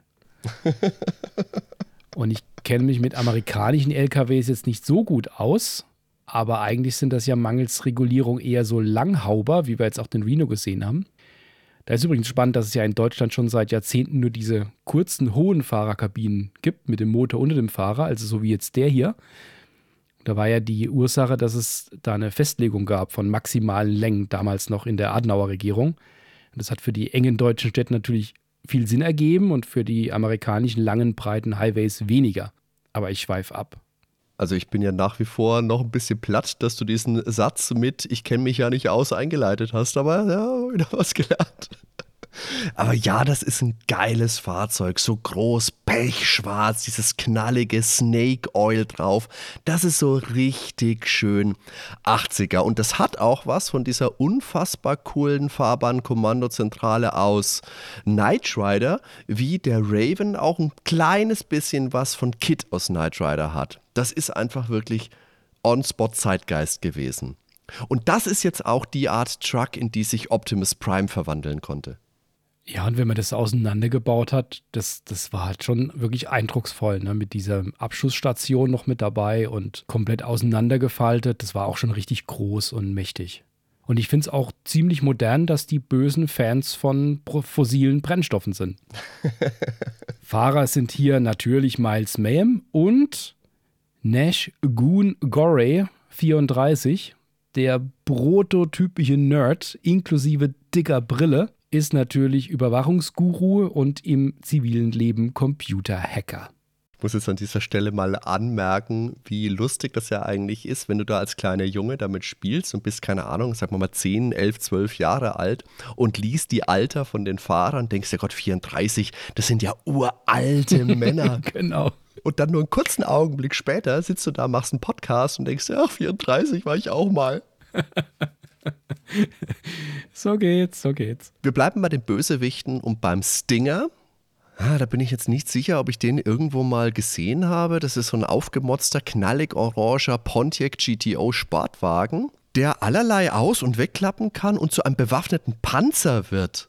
Die Räder haben da eine ähnliche Umklappfunktion wie bei Raven, den du gerade erwähnt hast, und darunter erscheinen Ketten. Also du musst dir denken, dieses Ding, selbst im nicht verwandelten Zustand, der muss ein sehr hohes Gewicht haben. Ich weiß nicht, wie schnell der dann tatsächlich überhaupt fahren kann auf der Straße. Ist doch nicht ausgelegt dafür, so ein Sportwagen. Naja. Aus dem Kofferraum kommt eine längere Kette mit Greifhaken raus. Also wie gesagt, das, ne, weiß nicht, was der TÜV dazu zu sagen hat. Der Fahrer ist Bruno Mad Dog Shepard. Der sieht relativ irre aus. Sein Alter ist auch nicht angegeben. Das ist also der typische Mad Max Punker-Bösewicht. Mhm. Expertise, die er auf der Habenseite hat, Beruf Kidnapper. Das ist natürlich immer praktisch. Ja, und dann kommen wir zu Vampire. Den hatte ich. Ja, den hatte ich auch. Der ist sehr einfach, aber äh, dadurch auch handlich und immer dabei, wenn man so will. Es ist ein Motorrad, das zu einem kleinen, sagen wir mal, Flugzeug wird. Den Windschutz, den klappen wir runter und da offenbart sich dann eine Kanone und hinten klappen wir kleine Flügel aus und zwei abfeuerbare Bomben kommen zum Vorschein. Die fallen jetzt eher, als dass sie abgeschossen werden, aber insgesamt doch schon einiges für so ein kleines hm. Flugzeug. Schön in Knallrot, sieht schon fetzig aus. Und dazu passt, dass die Maske von Fahrer Floyd Malloy nach oben offen ist und seine auftupierte Frisur heraussticht. Und zudem zieht die Figur lässig den Mundwinkel nach oben. Ein Schelm, wer da direkt an Billy Idol denken muss. Floyd Malloy ist übrigens Experte für Fälschung und Nachahmung. Uh. Und von Beruf ist er passenderweise Fälschungskünstler und Anführer einer Biker-Gang und besonders gefürchtet ein früherer Steueraußenprüfer. Der, also wenn einer Bösewicht ist, dann er. Kidnapper, Bombenleger, alles egal, Steuerprüfer. Eieieiei. Also ich finde, in dieser zweiten Welle sind jetzt doch, also da sind tolle Fahrzeuge dabei, richtig gute immer noch, aber schon auch die ersten kleineren Aussetzer. Ja, finde ich auch. Ich glaube, die Highlights sind hier schon also für mich zumindest mal Raven Slingshot und bei Venom ganz klar Outlaw und Vampire. Ja, dem ist nichts hinzuzufügen, genauso. Äh, Firefly, dieser kleine Offroad-Buggy, den hatte damals gefühlt auch jeder. Mhm. Ich glaube, ich hatte den nicht, aber ich habe den überall immer wieder gesehen. Das war die Reihe 2. Ja, und für die dritte Welle aus dem Jahr 1987 hat sich dann der Fokus geändert und zwar auf eine Rennserie. Das sieht man schon in der Werbung dass hier ausgehend von einem Rennen die Fahrzeuge transformieren. Das war dann natürlich Basis für die zweite Staffel der TV-Serie. Und für diese Welle gab es zwei stationäre Spielzeuge erstmals sowie sechs Fahrzeuge von Mask. Und jetzt haben wir endlich auch die erste eigene Tankstellenstation von Venom. fällt vielleicht ein bisschen anders aus, als, als man es erwartet hatte, aber naja, und zudem auch noch drei Fahrzeuge von Venom. Generell kann man schon mal sagen, Welle 3 hat wirklich toll detaillierte, anspruchsvolle und auch sehr kreative Designs zu bieten. Das sind schöne Sachen mit dabei. Oh ja. Wir beginnen mit was eher Einfachem, mit diesem Billboard Blast. Das ist ein ziemlich großes Werbeschild mit Rennthema drauf, Pence Oil. Das kann man in der Mitte öffnen, klappt so auseinander und drin ist ein drehbarer MG-Stand mit Sitz und zwei Raketen, die man dann auch so einstecken und nach oben abschießen konnte. War einfach, gar nicht so klein. Ähm, das hat doch schon einiges an Platz weggenommen, aber schon, schon sehr einfach. Einfach nur zum Aufklappen und was abschießen. Kannte ich, glaube ich, damals nicht. Ja, das ist jetzt, glaube ich, auch nicht so was, was ganz oben auf dem Wunschzettel steht, oder? Nee. Nice to have, aber. Das gab es dann eher wahrscheinlich auch schon preisreduziert an Weihnachten. Hm. Richtig cool dagegen finde ich ist der Bulldog. Das ist wieder so ein typisch europäischer LKW, diesmal ohne Anhänger. Ziemlich cool, aber es ist halt inzwischen auch schon der dritte Truck der Reihe. Da merkt man vielleicht langsam schon, dass die Ideen, die Vorgaben vielleicht so langsam nachlassen. Zumindest was die Figuren angeht. Also nicht die Figuren, sondern die Fahrzeuge. Die Verwandlung ist nach wie vor gelungen. Wir haben hinten einen Knopf, der das Fahrerhaus nach hinten umkippen lässt. Vorne haben wir wieder Geschütze, hinten eine schwenkbare und abfeuerbare Rakete. Die hinteren Reifen kann man nach innen klappen und dann erscheinen auch wieder so Ketten. Na, hatten wir jetzt auch schon mal, sagen wir wieder höheres Gewicht. Eieiei, aber gut, hier haben wir einen Truck, der wiegt ja eh mehr. Unabhängig davon, ein bisschen komisch fand ich damals schon, dass die Reifen zwar nach innen geklappt sind und die Ketten außen, aber trotzdem fährt das Fahrzeug dann immer noch auf den Reifen, die innen sind. Das war ein bisschen komisch, aber trotzdem eine tolle Verwandlung. Etwas kleiner ist der Bullet. Das ist ein amerikanisches, ich würde sagen, ein Stunt-Motorrad. Hat auch diesen klassischen Stars und Stripes Anstrich. Bisschen mehr blau als rot, aber kann man schon erkennen. Auf Knopfdruck spalten sich die Reifen auf und formen sich zu vier nach unten gerichteten Triebwerken, sodass es dann zu einem Hoverbike wird. Eher klein, aber nett. Das wäre was für Mario Kart. Ja, und dann kommt im Gegensatz dazu was sehr Großes. Einer meiner absoluten Favoriten. Da habe ich auch sehr viele schöne Kindheitserinnerungen dran. Goliath, ein amerikanischer Transporter mit einem Rennwagen als Fracht. Richtig groß. Und den Rennwagen, der auch so schöne Gummireifen hat, mit dem man noch rumfahren konnte, den kann man zu einem Kampfflugzeug umfunktionieren, das dann aussieht wie ein Formel-1-Auto als Kampfflugzeug. Also auch wieder einfach nur die Seiten rausgezogen und das sind dann halt schon Flügel. Aber sieht, sieht total cool aus. Die hinteren Räder, die werden nach hinten in ein Triebwerk verwandelt und die vorderen Reifen, die lassen sich nach hinten umklacken um das als Flugzeug dann auch aufstellen zu können. Und der Transport-LKW, der hat noch mehr drauf. Oh, noch mehr. Wenn wir das Formel-1-Fahrzeug haben runterrollen lassen, dann können wir ihn umwandeln und da lässt sich die große, lange Ladefläche hinten zusammenfalten. Und das offenbart dann einen gewaltigen Doppelraketenwerfer, der sich auch noch schwenken und Raketen abschießen lässt. Und wenn wir ihn zur Seite schwenken, dann stellt sich das Führerhaus eben komplett auf, schiebt den Unterboden zusammen und dient als Geschützstand. Das sieht wirklich wie eine Kampfstation aus und das ist wirklich ein starker Umbau, finde ich. Wirklich groß und für mich persönlich mit das gelungenste Fahrzeug. Ja, das ist eindrucksvoll, das kann man sagen. Aber spätestens hier, glaube ich, erkenne ich auch, warum ich so wenige Mask-Sachen hatte. Ich persönlich hatte, glaube ich, tatsächlich nur den Vampire. Aber das wäre meinem Vater, glaube ich, zu martialisch gewesen. Mhm. Spätestens da hat er gesagt, hier, nee, das gibt's nicht. Jetzt kommen wir endlich mal zu einem Fahrzeug, das von Anfang an ein Flugzeug ist. Hatten wir sowas schon mal? Wir hatten Helikopter, die zu Flugzeugen wurden und Motorräder, aber wirklich, dass es mal mit dem Flugzeug losgeht. Der Meteor ist laut Anleitung ein Stunt-Jet, der sich zu einem ja, ist halt die Frage, zu was verwandelt sich das? Ist so eine Art fliegender Panzer? Schaut ein bisschen aus wie der Sky Sled aus Masters ja, of the Universe, genau. weißt du, wo He-Man hinten drauf ja, stand? Ja, genau.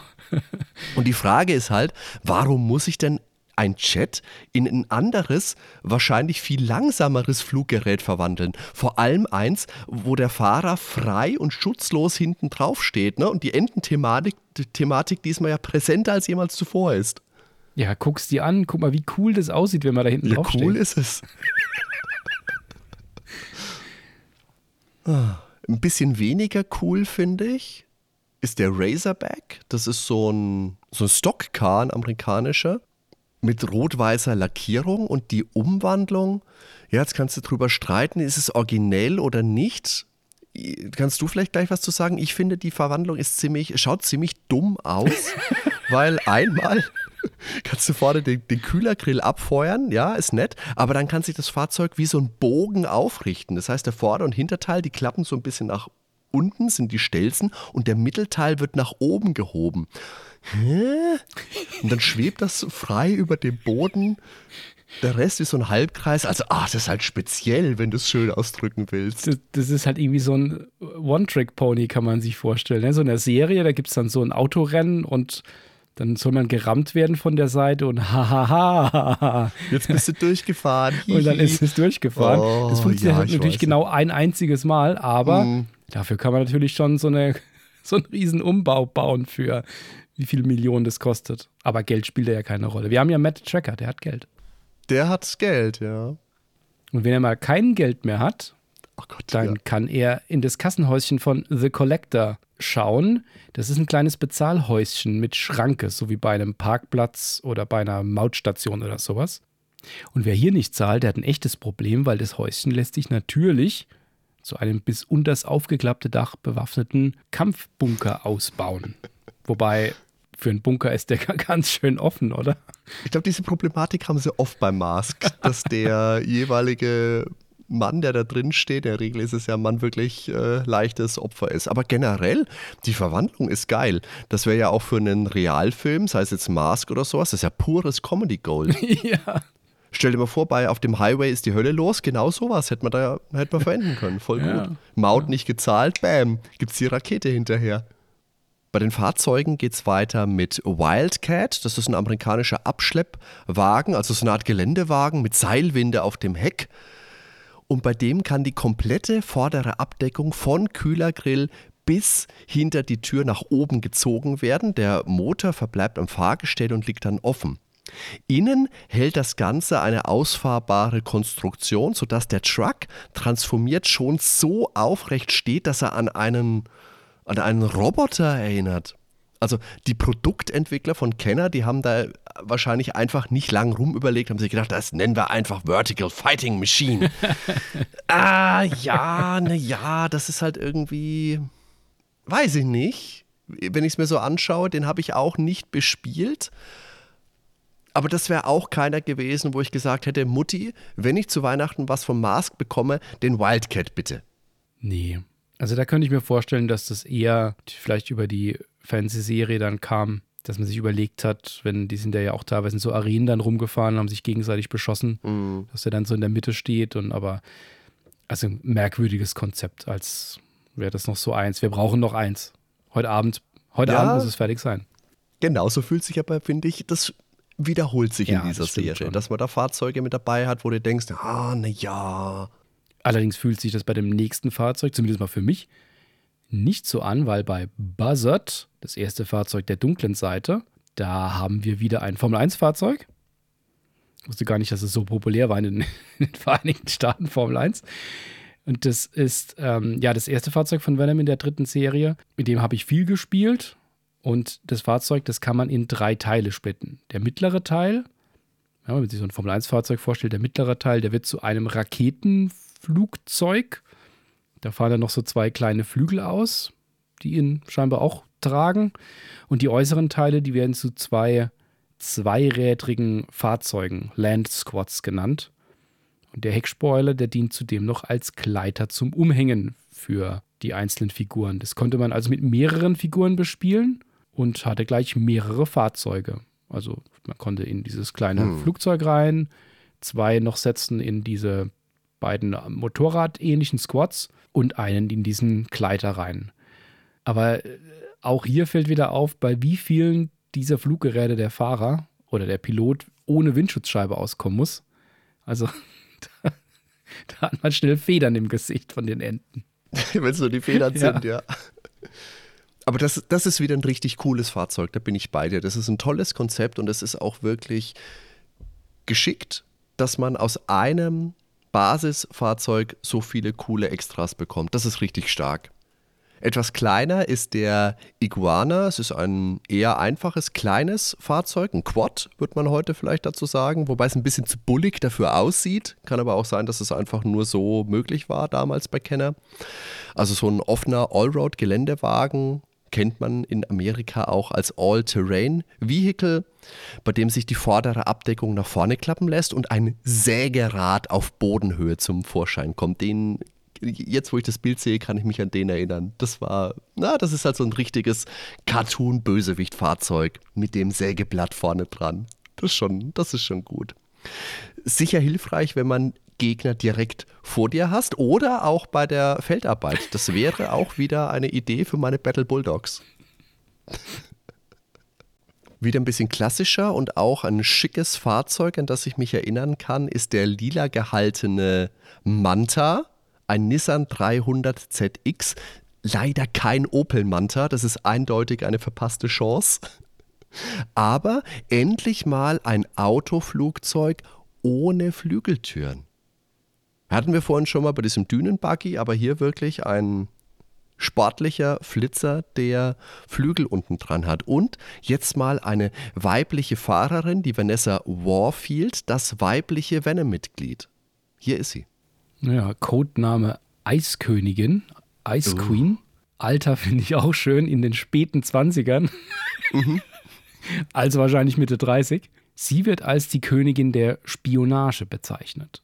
Die Königin gleich. Die Königin. Ich wusste gar nicht, dass das royal besetzt ist. Das, ich meine, das ist jetzt kein so spannendes Fahrzeug, finde ich jetzt persönlich. Aber das hat man relativ häufig in der TV-Serie gesehen. Ja. Und das gilt als ein Fanfavorit. Ja, es ist halt ein schnittiger Sportwagen. Ja. Ich meine jetzt natürlich von der Verwandlung her kann man jetzt drüber streiten. Es ist halt wieder ein fliegender Sportwagen, ja, aber die gehen immer. So, und dann kommen wir zu einer, jetzt, jetzt kommen wir zur Station, zur Pitstop, zur Tankstelle von Venom. Die ist jetzt nicht ganz so groß wie Boulder Hill. Ja, das ist ein kleines Set, auf dem eine, eine Tanksäule ist mit einem Schild oben drüber, Snake Oil natürlich und nebendran ein Stapel von Reifen und wieder Sly Rex an Bord. Also Sex Machine. Sex Machine, genau. Und ja, was für die Masscracken dann der Collector ist, ist eben für die bösen Venom-Agenten eine Tankstelle mit dem Reifenstapel. Die alten Fans fossiler Energieträger sind natürlich die Bösen. Und das ist eher einfach. Da kann man das Snake Oil Schild nach vorne umklappen und die Zapfsäule wird zum Katapult-Launcher, immerhin, der die Reifen mittels einer Feder wegschleudern kann. Das ist schon recht cool. Und wer braucht auch schon Maschinengewehre und Raketenwerfer, wenn er mit Reifen werfen kann? das war die Reihe 3. Und man muss sagen, also ich persönlich finde sie angenehm bunt. Mhm. Es ist schon Hit or Miss, das stimmt. Ja. Aber es sind schon zwei, drei dabei, mit denen ich, die ich die sehr mag, die ich damals auch hatte. Aber auch vieles, von dem ich jetzt erst im Nachhinein wirklich was erfahren habe. Ja, Geht mir ähnlich. Ich finde, wie du sagst, der Bulldog ist halt, ne, ist wieder ein Truck natürlich, aber ein ziemlich cooler. Ich finde auch diese kleinen, vor allem dieses Katapult, das hat schon was. Das ist schon witzig. Aber es sind halt auch Dinge dabei, wie der Razorback meinetwegen. Ja, ist im Groben und Ganzen vielleicht noch okay, aber ich finde so den Glanz von, gerade von 1 und von 2, da kommt es nicht mehr ganz mit für mich. Ja, und die vierte und letzte Reihe wurde als Split Seconds bezeichnet, wurde Ende 1987 veröffentlicht und hatte insgesamt neun Fahrzeuge, sechs wieder von Mask und drei von Venom. Und es gab auch noch zwei weitere geplante, allerdings unveröffentlichte Fahrzeuge, da kommen wir auch noch zu dann. Diese Serie, die war insofern einzigartig, da sie alle Fahrzeuge transformieren und immer in zwei Fahrzeuge aufteilen ließen, die dann vom Agenten und von seinem Computerbild gesteuert wurden. Keins der Fahrzeuge war in der Mask Fancy Serie zu sehen, weil die Serie schon früher geendet war. Und diese Computerbilder, die waren als Klone der Figuren bei den Spielzeugen mit dabei und immer so einfarbig und halbtransparent. Ja. Ich kann mich noch gut daran erinnern, dass ich überhaupt gar keinen Schimmer hatte, was das jetzt genau sein genau, soll. Was soll das? Genau, ja. Geht mir ganz genauso. Ich wusste auch nicht, was das sein will. Und äh, eigentlich schade, dass, das, dass es da keine Umsetzung dann gab, weil das wäre doch ein recht guter Stoff für eine Cartoon-Serie gewesen muss auch vorab jetzt sagen, die Serie kenne ich am schlechtesten. Ich hatte davon, ich glaube, nur zwei Fahrzeuge und ein weiteres noch in meiner Erinnerung auch gespielt. Aber ich meine, 87, da war ich halt auch schon acht oder neun. Hm. Ich finde diese Serie, da kannte ich auch nur eine Handvoll Fahrzeuge. Ich finde, das wirkt sehr bemüht. Und ich finde dieses neue Konzept, diese zwanghafte Verwandlung in zwei Gefährte, die ist nicht zum Vorteil. Also das sind wirklich Fahrzeuge mit dabei, da denkst du, ah, na ja. Und auch die, du hast ja dann in den Sets, ich glaube immer die gleiche Figur zweimal mit dabei. Kann sein, dass ich mich da täusche, aber du hast immer die Figur und ihren Klon, der halt die gleiche Figur als einfarbig und halbtransparent ist. Und das, mhm. ja, ist halt nicht so geil. Das ist nicht so geil wie eine voll bemalte Figur. Aber dann lass uns mal durchgehen. Wir haben den Afterburner, cooler Name, ein langgezogener Dragster, der sich in zwei Teile aufteilen kann. Das Cockpit wird zu einem kleinen Stealth-Jet, dessen Flügel sich aus dem Spoiler auseinanderfalten und die langgezogene Schnauze lässt sich steil aufstellen und wird dann zu einem Raketenwerfer, der die Spitze als Rakete abfeuern kann. Und das ist noch okay. Also das ist nicht die schlechteste Verwandlung. Ist jetzt nicht mega geil, ist jetzt auch keine kein, kein Spielzeug, wo ich sagen würde, okay, das braucht es unbedingt. Dieser Stealth-Chat, der ist noch ganz cool, finde ich. Der geht schon klar. Der Detonator ist ein knallig lackierter VW Beetle, der erinnert wieder ein bisschen an den, hieß der Hurricane? Mhm. Ein bisschen an den Hurricane, also auch so ein bisschen dieser Lowrider-Style, südamerikanisch angehaucht vielleicht ein bisschen. Der verwandelt sich zu einem Hoverbike, also die Karosserie auf den Kopf gestellt und ein Angriffsbike eigentlich auch wieder ein Quad. Und dieses Hovercraft, das ist halt nicht cool. Das ist halt, ah, also, ne, mag ja natürlich sein, ich will es keinen Fan auf die Füße treten und verärgern, aber mir gefällt das überhaupt nicht. Ist kein cooles Fahrzeug in meiner, meiner Warte. Ja, das sieht halt irgendwie aus, als würde einfach nur ein Fahrzeug auf dem Rücken liegen, ne? Ja, genau, so. genau. Ja, das nächste ist Dynamo, auch ein eher kleineres Fahrzeug. Ein, ja, so ein Offroader, so ein kleiner. Den konnte man ja so in der Mitte, kann man sagen, der längs nach teilen und der obere Teil wurde zu so einer Art kleinem Ein-Mann-Ultraleicht-Hubschrauber und der untere Teil blieb halt ein Fahrzeug. Assault Cart wurde es genannt. Und man konnte mit zwei übrigen Reifen dann noch so einen Gleiter bauen, wo man dann einmal die Figur und einmal den Klon reinsetzen konnte, wenn man das dann eben wieder auseinanderbaut. Ist jetzt eher unspektakulär, war jetzt auch eher was Kleines. Ähm, ich hatte das damals nicht, kann ich nicht so arg viel zu sagen. Mhm. Wo ich mehr zu sagen kann, ist dann Fire Force. Das ist ein schwarzer Pontiac Fiero. Und der sieht aus wie ein, sagen wir mal, Rallye-Fahrzeug. So schön schwarz mit ganz giftgrünem Aufdruck, wie so eine Audiospur. Der wird zu einem Gleiter und einem dreirädrigen Chopper. Der ist der untere Teil dann wieder. Ist jetzt auch nicht zu vergleichen mit Raven, ist so, sagen wir mal, ähnlich groß und von, von, mhm. von der mhm. Art. Da passiert weniger. Aber dieser Chopper, der ist schon recht cool. Ja. Aber dieser Gleiter ist halt auch am Ende wieder nur das Dach. Genau. Wo die, die, die Türen so seitlich umgeklappt sind. Und man sich fragt, wie soll das fliegen? Gefühlt ist es, als hätten sie es da sehr einfach halten wollen. Genau. Und das ist so ein bisschen der rote Faden, der sich für mich da durchzieht durch diese Reihe. Das fühlt sich sehr bemüht an. Und die Ergebnisse sind oft oh, so mäh. Genauso wie beim nächsten, der Skybolt, das ist in der Urform ein Jet, ein Kampfjet. Und der verwandelt sich einerseits in ein Segelflugzeug, weil warum nicht? Und in, ein, in so, ein, so, so ein Räumfahrzeug. Ja. Ich meine, das Räumfahrzeug, okay, das ist noch einigermaßen cool, aber den Jet in so einen Segelflieger, oh. Der Jet sieht eigentlich ganz cool aus, so mit dem ja, Tarnanstrich, ja. aber eigentlich will man den gar nicht verwandeln, weil. Nee, das stimmt. Ja. Das nächste ist Stiletto.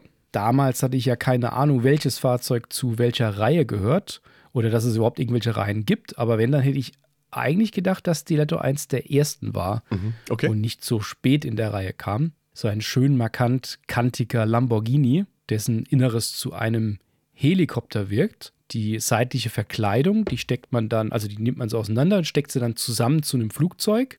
Das war aber eher auch wieder eine Attrappe, also so, als hätte man einfach die Hülle genommen und zusammengesteckt ja. und hat dann so was Leeres da liegen. Und der Kern des Fahrzeugs, da konnte man so nach unten die Reifen noch umklappen und oben war dann ein äh, Rotor dran und das sah dann aus wie so ein bulliger Hubschrauber. Das war halt damals bei uns irgendwie cool, weil es halt ein Lamborghini ist.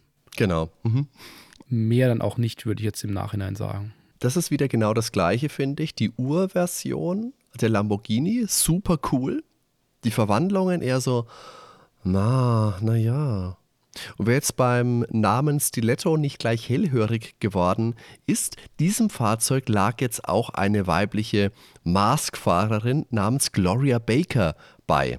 Stiletto ist streng genommen auch schon Namensrecycling. Es gab nämlich auch schon mal eine gleichnamige Maske. Die Masken hatten ja auch eigenen Namen, wie wir vorhin mal angemerkt haben. Und interessant, die Gloria Baker, die bekommt jetzt in der vierten Welle endlich ihr Fahrzeug. Die ist aber schon seit Beginn der Serie einen Porsche namens Shark gefahren. Den hat man regelmäßig ich glaube nicht ab der ersten Folge, ich glaube erst ab der zweiten gesehen, aber der Shark ist nie als Spielzeug erschienen. Der Grund mag gewesen sein, der Shark ist, der Name kann es vorwegnehmen, ist zu einem U-Boot geworden. Und zwar nur zu einem U-Boot und das ist halt sehr anders, wenn du sonst Fahrzeuge hast, die zu Kampfstationen und zu Jets werden, also alle Dinge, die du in der Luft oder an Land verwenden kannst die anderen Fahrzeuge, die eine Wasserthematik hatten, die hatten ja meistens nicht alleinig dieses Wasserelement. Naja, kann sein, dass das der Grund ist, vielleicht auch nicht. Man munkelt auch, dass es da Probleme mit der Lizenz von Porsche gab, weil dieser Shark basiert auf dem 928er und Porsche wollte die Lizenz nicht rausrücken. Letztendlich, man weiß es nicht. Sowas. Mussten zu den Italienern gehen für Stiletto, um da die Lizenz sich zu besorgen. Kurzer Nachtrag noch: Gloria Baker ist ebenfalls Ende 20. Ich erkenne da ein Muster. und sie ist eine Rennsportmeisterin und Kung-Fu-Expertin. Also perfekte Mischung. Beruflich war sie als Rennwagenfahrerin und Fahrlehrerin unterwegs. Von Venom ist dann noch Barracuda dabei. Ja, ein knallgelbes Motorrad, ein futuristisches das dann auch wieder die Verkleidung einfach abnehmen konnte. Das wurde zu so einem Gleiter und der Rest verblieb dann zu einem ja, etwas flacheren zweirädrigen Untersatz. Auch eher ein kleines, sieht ganz cool aus, aber die Verwandlung ist jetzt auch wieder das Übliche. Man nimmt die Hülle ab und der Rest verbleibt einfach. Ja. Auch wieder sehr einfach. Und Wende, das ist ein so ein Räumfahrzeug, so mit einer Schaufel vorne, ein kleines. Das konnte man dann verwandeln in einen Traktor und konnte den hinteren Teil und diese Schaufel so umklappen und hatte dann noch so ein kleines äh, Flugzeug, so ein Aufklärungsflugzeug wurde es genannt. Da konnte man dann zum Beispiel den Klon reinsetzen, während man mit dem Traktor durch die Gegend fährt. Ist, finde ich jetzt dann sogar etwas origineller mhm. als nur rein die Hülle abnehmen. Aber habe ich jetzt auch keinen Bezug zu, hatte ich nicht. Wolfbeast gibt es dann noch. Das ist eine Corvette Stingray. Und das Lustige ist, den hatte mein Freund Stefan und mit dem haben wir früher auch gerne gespielt. Ich bin mir jetzt aber nicht mehr sicher, ob, äh, also Stefan wird es wahrscheinlich gewusst haben, weil er hatte ja die Verpackung. Ich wusste damals nicht, in was dieses Ding sich denn verwandeln will. Weil wir haben jetzt den Vorteil, weil du uns ja hier ein paar Notizen zusammengesucht hast und dazu geschrieben hast, in was sich das Teil verwandelt. Und zwar einmal in so eine Art Shuttle und der zweite Teil ist ein Panzer. Und wir haben mal früher nur gewusst, okay, es sind einfach zwei Hälften mit irgendwelchen Geschützen dran. Aber was das darstellen soll, keine Ahnung. Ich würde ein letztes Mal sagen wollen, das Fahrzeug in der Urversion, das geht klar. Die Verwandlungen, die sind Schrott. Würde ich echt eiskalt so sagen. Die sind nicht cool. Und das zieht sich, glaube ich, so durch diese letzte Staffel, letzte Welle dann eiskalt durch. Da ist jetzt wirklich, also die Fahrzeuge per se, Stiletto als Fahrzeug cool, Wolfbeast als Fahrzeug cool, Fire Force auch. Ah, aber was so als Verwandlung rumkommt, da ist wirklich die Luft raus gewesen. Ja, finde ich auch. Also für mich damals waren gerade Stiletto und Fire Force schon wichtige Fahrzeuge, die habe ich gleich gesehen. Aber so als Kind sieht man das vielleicht jetzt weniger, aber im Endeffekt ist es zu oft, dass einfach die, der obere Teil, die Hülle auf einmal ein Gleiter ist mm. und der Rest verbleibt so, wie es ist. Man konnte wenig schießen, man konnte wenig wirklich umbauen. Das war alles deutlich einfacher. Aber es gab auch noch zwei, hat man vorhin schon mal kurz angeteasert, unveröffentlichte Fahrzeuge. Oh. Einmal Ramp Up, ebenfalls aus der vierten Reihe, ein Split-Seconds-Spielzeug, das aber nie produziert wurde. Das sollte ein funktionstüchtiger Powerlift sein, der sich in einen Kampfpanzer mit zwei schwenkbaren Blasterkanonen und in eine leistungsstarke Feuerrakete verwandeln ließ, die dann von Hondo McLean mit seiner neuen Blastermaske bedient werden konnte. Das klingt insgesamt cooler als das meiste, was wir jetzt hier gesehen haben in der vierten Das hört sich wirklich Reihe. spannend an. Das ich, genau das habe ich mir jetzt auch gedacht. Das hätte ich gern gesehen. Das klingt cool. Und dann gab es noch Thunderball. Das ist interessant. Könnt ihr in den Kapitelmarkern. Ich hoffe, ihr guckt die ganze Zeit schon die Kapitelmarker, sonst verpasst ihr einiges, was wir jetzt hier rausgesucht haben. Das, äh, das hilft uns bei den Erklärungen, dass ihr euch vorstellen könnt, wie das aussieht. Da ist nämlich 1988 im Kenner Action Toy Guide, da waren Fahrzeuge aus der vierten Serie, aus der vierten Reihe abgedruckt. Und da war unter anderem auch dieser Thunderball auf einer Seite mit Dynamo und Afterburner. Die beiden kamen ja raus, Thunderball nicht. Und das sollte ein Tank, so eine Kugel, so ein. Ach so, haha, okay. Ja, ich habe mich gerade gewundert, was das sein will. Ja, da ist ein Tank. Aber so ein Wassertank oder was, was für ein Tank will das sein? Ist nicht Da erklärt stand worden. drauf: Achtung, Nitro. Oh, Nitro-Tank, das ist gefährlich. Nitro-Tank, der sich dann in so, den konnte man auch wieder so auseinanderklappen, die Kugel, und hat sich dann in seinen Hochstand mit Abschussrampe verwandelt, der dann von Cliff Dagger bedient werden sollte. Aber das ist ja fast eins zu eins das gleiche wie mit diesem Tankschild, das wir vorhin mal hatten. Genau. Das ist auch, also das finde ich passt jetzt so gar Ja. nicht rein. Das ist, ja, da klappt man nur zwei Sachen auseinander und das war's. Hm. Aber das Witzige ist, dass beide fehlende Fahrzeuge natürlich mittlerweile von Enthusiasten auf Basis der damaligen Bilder und Informationen via 3D-Drucker nachgebaut wurden und inklusive Anleitung und Kartonbox auch originalgetreu verpackt. Kann man nachgoogeln, kann man einen Link zuliefern. Das ist natürlich schon ziemlich cool. Tatsache, ja. Das sieht wie, wie, neu, wie neu erschienene oder vergessene Mask-Spielzeuge aus. Und so haben sich viele Leute auch den Shark nachgebaut, den ich vorhin angesprochen Mhm. habe. Da gab es, glaube ich, habe vorhin noch mal ein Video gesehen von jemandem, der hat dann gesagt, er hat sich das bestellt von jemandem, der das für ihn gebaut hat. Und er hat also einen Bausatz genommen von dem Porsche und hat dann über den 3D-Drucker die Teile dazu gepackt. Aber es ist natürlich von der Verwandlung nicht das gleiche, wie es bei dem, dem maschinell produzierten Spielzeug war, das einfach und schnell gehen musste, sondern das ist fragil. Und das musst du dann wirklich händisch zusammenbauen. Und wenn du es mal schief anguckst, dann fällt es in die Bestandteile auseinander. Das kannst du dann wirklich nur entweder verwandelt oder in Urversion aufgestellt irgendwo ausstellen.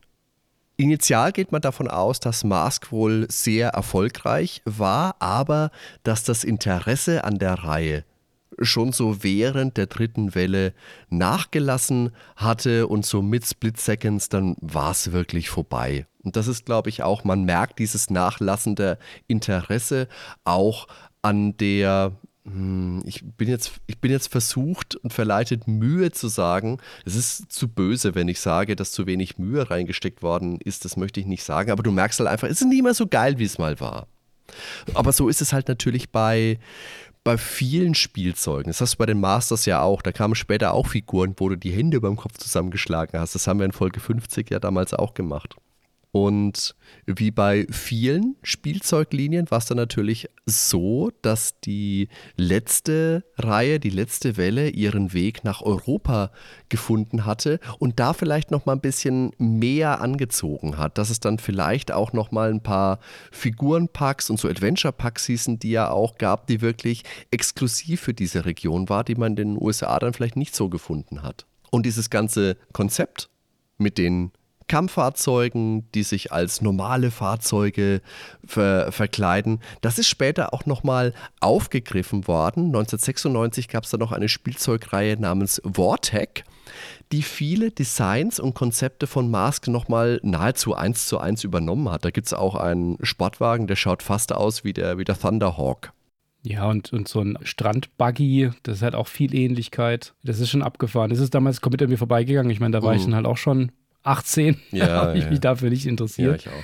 Aber schon lustig, dass das dann nochmal hochkam, ne? Kann jetzt allerdings auch nicht sagen, ich glaube, ein großer Erfolg ist das nicht gewesen. Siehst ja, so viele Figuren gab es da ja nicht. Und in näherer Vergangenheit, also gerade so, als es diese, diesen Hype nochmal um die 80er Spielzeuge gab, die Hasbro so getriggert hat, da gab es dann nochmal einen Transformers-Film und einen G.I. Joe-Film. Und dann gab es eben auch eine G.I. Joe-Figur im Jahr 2008, die Matt Tracker darstellt. Und auch im Jahr 2017 als Teil des IDW Revolution Sets, das ja mehrere Spielzeuguniversen aus den Hasbro-Marken vereint. Es gab dann natürlich auch immer mal wieder Gerüchte, hauptsächlich wahrscheinlich in Fankreisen, dass es vielleicht doch mal zu einem Reboot von Mask kommen könnte, aber wirklich rumgekommen ist da bisher nichts. Vielleicht mal zur Entstehung Actionfiguren-Serien, die waren ja in den 80ern insbesondere in den USA extrem populär, aber auch in Europa und der gesamten westlichen Welt. Neben Masters of the Universe sind heute auch noch G.I. Joe bekannt. Das ist deutlich älter, aber hat er sich in den 80ern ja nochmal neu ausgerichtet. Oder Teenage Ninja Turtles oder Transformers. G.I. Joe ist eine sehr alte Reihe, die ist 1964 schon entstanden, mit unterschiedlichen Wellen auch in den 80ern und in den frühen 90ern mit dem erweiterten Titel A Real American Hero. Das ist stark auf patriotische Themen. Wir sind stärker als alle anderen, so typisches 80er Jahre Kalter Kriegsszenario und als Gegenentwurf eigentlich entstanden zu Barbie von Mattel. Und es gab auch bei G.I. Joe 2008 eine Figur namens Specialist Tracker auf der Packungsrückseite. Und da gibt es einen kleinen Beschreibungstext, in dem dann auch Mask und Venom in die Spielwelt mit eingebracht werden. Also die Guten auf Seiten von G.I. Joe und die Bösen auf Seite von Cobra. Da hat sich ja dann auch nicht mal das Logo so richtig geändert. Ja, das stimmt. 2011 hat man Mask dann als Teil der Unit E Crossover Comics reaktiviert. Unit E, Unite, ne? Ja. Und da wurden mehrere Hasbro-Franchises in einem gemeinsamen Universum zusammen geeint. Das klingt ziemlich cool, oder? Aber wenn du dann wirklich siehst, du schaust dir das Cover an und dann siehst du, ja, Mask ist dabei, das ist geil, aber dann Action Man ist auch noch okay, Transformers ja, aber Battleship, Micronauts und Jam, oh, naja, diesen Comic, den gab es ursprünglich auf der Comic-Con 2011 in New York und später noch im Hasbro Toy Shop.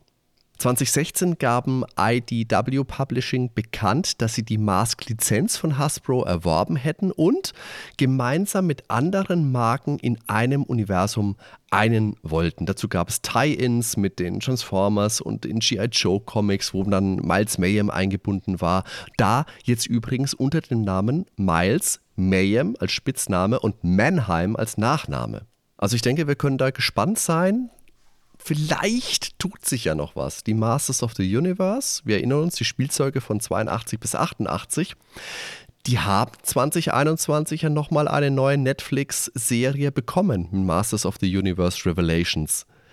Für meinen Geschmack natürlich mit viel zu wenig He-Man, Oh, aber ich fand es insgesamt trotzdem gut. Ja, es, ja, es hatte seine Momente. Die erste Folge war richtig gut. Wie gesagt, mir hat He-Man einfach gefehlt.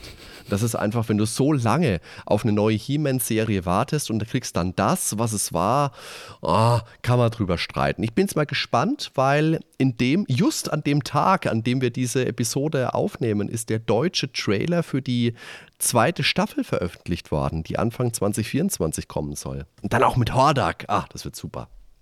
Die Transformers, die sind ja spätestens seit Michael Bay wieder relevant und die findest du ja auch quasi durchgehend in den Spielwarenabteilungen.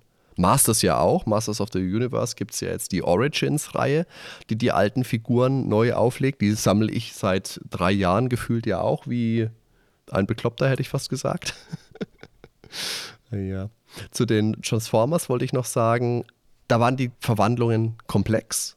Die waren sehr filigran und da ist halt auch sehr schnell was abgebrochen. Ich habe aus der Zeit wenige Transformers, die wirklich intakt sind.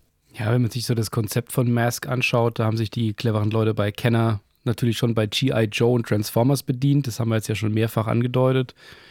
Bei G.I. Joe mit dem Konzept des guten Elite-Teams gegen die böse Terrororganisation Cobra was ja beim Launch von G.I. Joe, A Real American Hero, in den frühen 80ern eingeführt wurde. Und da passt, dass dann später Mask auch in G.I. Joe äh, integriert mhm. wurde. Und von Transformers, da kam die Möglichkeit des Umbaus der Fahrzeuge. Nur eben nicht in Roboter, sondern in ein anderes, in der Regel bewaffnetes Fahr- oder Flugzeug oder eine Station. Und ich weiß nicht, wie es dir geht, aber zumindest mal damals kannte ich Transformers gar nicht. G.I. Joe kannte ich nur aus dem C64-Spiel. Was? Also Transformers war mir sehr präsent, da kann ich mich dran erinnern. Äh, früher, wenn meine Mutter einkaufen war, gab es bei uns in der Gegend in Würzburg einen großen Supermarkt. Das war der Wertkauf. Da ist man hingepilgert, wenn man einkaufen musste. Und meine Mutter hat mich dann in der Spielwarenabteilung abgestellt. Und dann habe ich wechselweise das Hero Quest Brettspiel angehimmelt. Also habe mich da hingesetzt, habe mir die Packung genommen, habe es so umgedreht, habe es mir angeschaut, stundenlang. Oder ich bin ums Regal rumgewandelt zu den Transformers. Und da, also da gab es viel und da hatte ich auch ein paar, aber ich habe es ja gerade schon gesagt, die sind halt leicht kaputt gegangen. Ich hatte damals diesen Space Train, hieß der, glaube ich, der konnte sich in ein, wer hätte es gedacht, Raumschiff und einen Zug verwandeln. Und der ist gern gebrochen. Den hatte ich, glaube ich, zwei oder dreimal. Und G.I. Joe oder Action Force hieß es ja in Europa, die gab es bei uns zumindest laut Netzrecherche auch. Ich habe die nie im Laden gesehen und ich habe jetzt mit meinem Kumpel Stefan nochmal gesprochen. Der hatte nämlich vereinzelt Figuren. Der sagt aber, der hat die aus Urlauben mitgebracht. Und bei mir ist es dann auch so, G.I. Joe, ansonsten das C64-Spiel natürlich, aber selber Figuren habe ich nie besessen und auch nie bewusst im Laden gesehen. Nie. Ja, aber wann ging es denn so richtig los mit der Entwicklung von Mask? Das war im Sommer 1984 da hat der junge Bill Kramer gerade seinen Bachelor in Industriedesign gemacht und wollte unbedingt Autodesigner werden. Hatte aber seinen ersten Job dann bei Kenner in Cincinnati. Und naja, das kann man sich fragen, was macht ein Autodesigner bei einer Spielzeugfirma? Aber da gab es natürlich Dutzende von unterschiedlichen Spielzeuglinien und sehr viel Gelegenheit an Fahrzeugdesign auch zu arbeiten, wenn auch jetzt stark reduziert im Scope. Mhm. Und die Designer bei Kenner, die gehörten dann zu den besten daher hat sich das schon angeboten. Und 84 kam Kenner so langsam von dem finanziellen Hoch und seiner Dominanz im Spielwarengeschäft etwas runter und hat versucht, sich auf eine Welt nach Star Wars einzusteilen. Das war ja dann schon etwas später. Und der Kramer, der hat sich erinnert, sich dran, wie das Wachstum stagniert hat bei Kenner damals und es auch jeden Monat zu Entlassungen kam und er wurde auch entlassen wurde aber dann anderthalb Jahre später wieder eingestellt. Aber natürlich, wie sich das gehört, für amerikanische äh, kapitalistische Kultur für deutlich weniger Geld. Ja, und den Kramer, den haben wir jetzt deswegen mal rausgezogen, weil er, was wir auch gelobt hatten, Slingshot designt hat. Und das war ja dieser, dieses Wohnmobil, das sich da geöffnet hat, wo der Chat rauskam, wo wir gesagt haben, das war das ziemlich eindrucksvoll aus der zweiten Reihe von 86. Letztendlich hat das Kenner aber ja natürlich auch nicht gerettet. 1991 wurde man dann von Hasbro aufgekauft. Die haben die Marke noch einige Jahre weitergeführt. Die Idee, das Design von Mask, also nochmal aufzugreifen mit Vortec Undercover Conversion Squad, das haben wir schon angesprochen. Aber letztendlich durchgesetzt hat sich das nicht, obwohl es da ja wohl auch Zeichentrickfilme gab, die ich leider nie gesehen habe. Ja, aber kommen wir mal zur Originalanimationsserie von Mask. Oh ja. Das war eine französisch-amerikanische Produktion aus dem Jahr 1985, die von DIC und ICC TV Productions produziert wurde und eben auf den damaligen Actionfiguren basierten. Also vor den Launch der Actionfiguren kam, hatten wir ja schon gesagt, deswegen gab es auch einige Abweichungen, nachdem dann die Produktion sich mal etwas änderte. Ja, und es war ja in der, in der Zeit, in der es zu fast jeder erfolgreichen Spielzeugserie auch einen Zeichentrickfilm gab oder eine Serie, die eben darauf zugeschnitten war, eben noch mehr Spielzeug zu verkaufen. Deswegen war es klar, dass Mask den Sprung auf den Fernsehbildschirm auf jeden Fall schaffen musste. Und DIC Entertainment, das ist das Unternehmen, das hinter Serien wie Inspector Gadget beispielsweise steht, das war damals kein Unbekannter in Familien- und Kinder-TV-Produktionen und auch wenn da DIC damals von einigen in der Branche als Do It Cheap bezeichnet wurde, ist es, man sagen, das ist keine Übertreibung, dass doch viele Sendungen, die die damals produziert hatten, für ganz viele Kinder damals bekannt war und auch schöne Produktionen waren, auch wenn die vielleicht von der Qualität jetzt nicht immer so wahnsinnig anspruchsvoll waren. Das kennt man ja aber selbst, wenn man alte Serien heute nochmal guckt. Jetzt habe ich eine Preisfrage für dich, Daniel. Weißt du denn, wie Rainbow Brides in Deutschland hieß? Nein. Regina Regenbogen. Ah, das sagt mir sogar was. Das ist.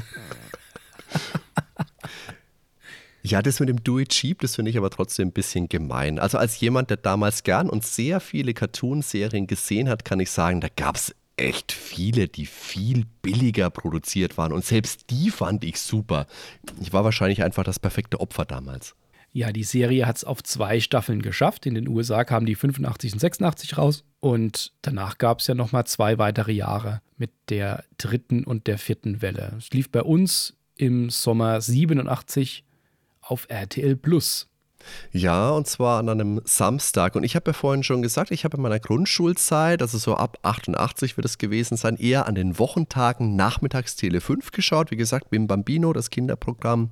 Da kamen Masters of the Universe und Ghostbusters und Saber Rider, Defenders of the Earth und Miyuki natürlich.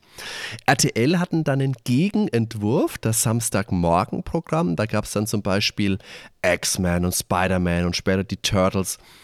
Das fand ich super cool und das hätte ich echt gern geguckt, aber meine Eltern und allen voran meine Mutter, die fand es nicht cool, dass der Junior sich denkt, Samstagmorgen um sieben will ich mich hinsetzen, fernschauen. Nee, nee. Und damit war das halt leider erledigt. Also diese Serien, die habe ich lebenslang fast nie gesehen. Höchstens mal, wenn ich an einem Wochenende bei meinen Großeltern geschlafen habe. Und Daniel selbst heute, wenn ich Spätdienst habe und meine Kinder gehen aus dem Haus und ich mache früh um sieben den Fernseher an, ich habe immer noch ein schlechtes Gewissen. Denke, oh Gott, gleich ruft die Mutter an. Aje. Und deswegen aber, weil wir ja, also auch in meinem Umkreis, meine Freunde, weil wir diese Serien viel weniger gesehen haben, hat das auf dem Schulhof bei uns auch viel weniger eine Rolle gespielt. Wir sind in der Pause rumgerannt, wir haben Bravestar und He-Man und andere Dinge gespielt, weil wir das eben auf Tele 5 gesehen haben. Das war unser, unser Fernsehprogramm und diese RTL-Sachen, die haben wir einfach nicht gesehen. Die Turtles glaube ich schon, ich meine, die kamen aber auch um 11 oder zu einer Zeit, wo man das sehen konnte. Aber ansonsten, dieser fast schon heilige Cartoon-Block, das war halt Tele 5 am Nachmittag. Sogar die Inhumanoids habe ich mehr gesehen als Mask und von denen gab es 13 Episoden. Für eine gute Serie ist natürlich wichtig, dass du mit einem knalligen Intro-Thema einsteigst, was, was sich ins Gehör reinfrisst, was dich begleitet, am besten lebenslang. Besten Beispiele ist die, die Musik von Saber Rider, das kennt man heute noch, von den Masters. Galaxy Rangers und Defenders of the Earth hat sich bei mir auch in die Gehörgänge gefressen. Und auch der Intro-Song von Mask ist wirklich verdammt verdammt catchy. Auffällig dabei ist natürlich, dass die ersten vier Töne sehr dicht an Faithfully von Journey dran sind. Das ist ja damals, glaube ich, generell ein Lied gewesen, das äh, häufig verwendet wurde. Auch bei der Alec Man Stage aus Mega Man fühlt man sich zumindest stark daran erinnert. Und dann dieser Text dazu, Daniel, wie gut ist das?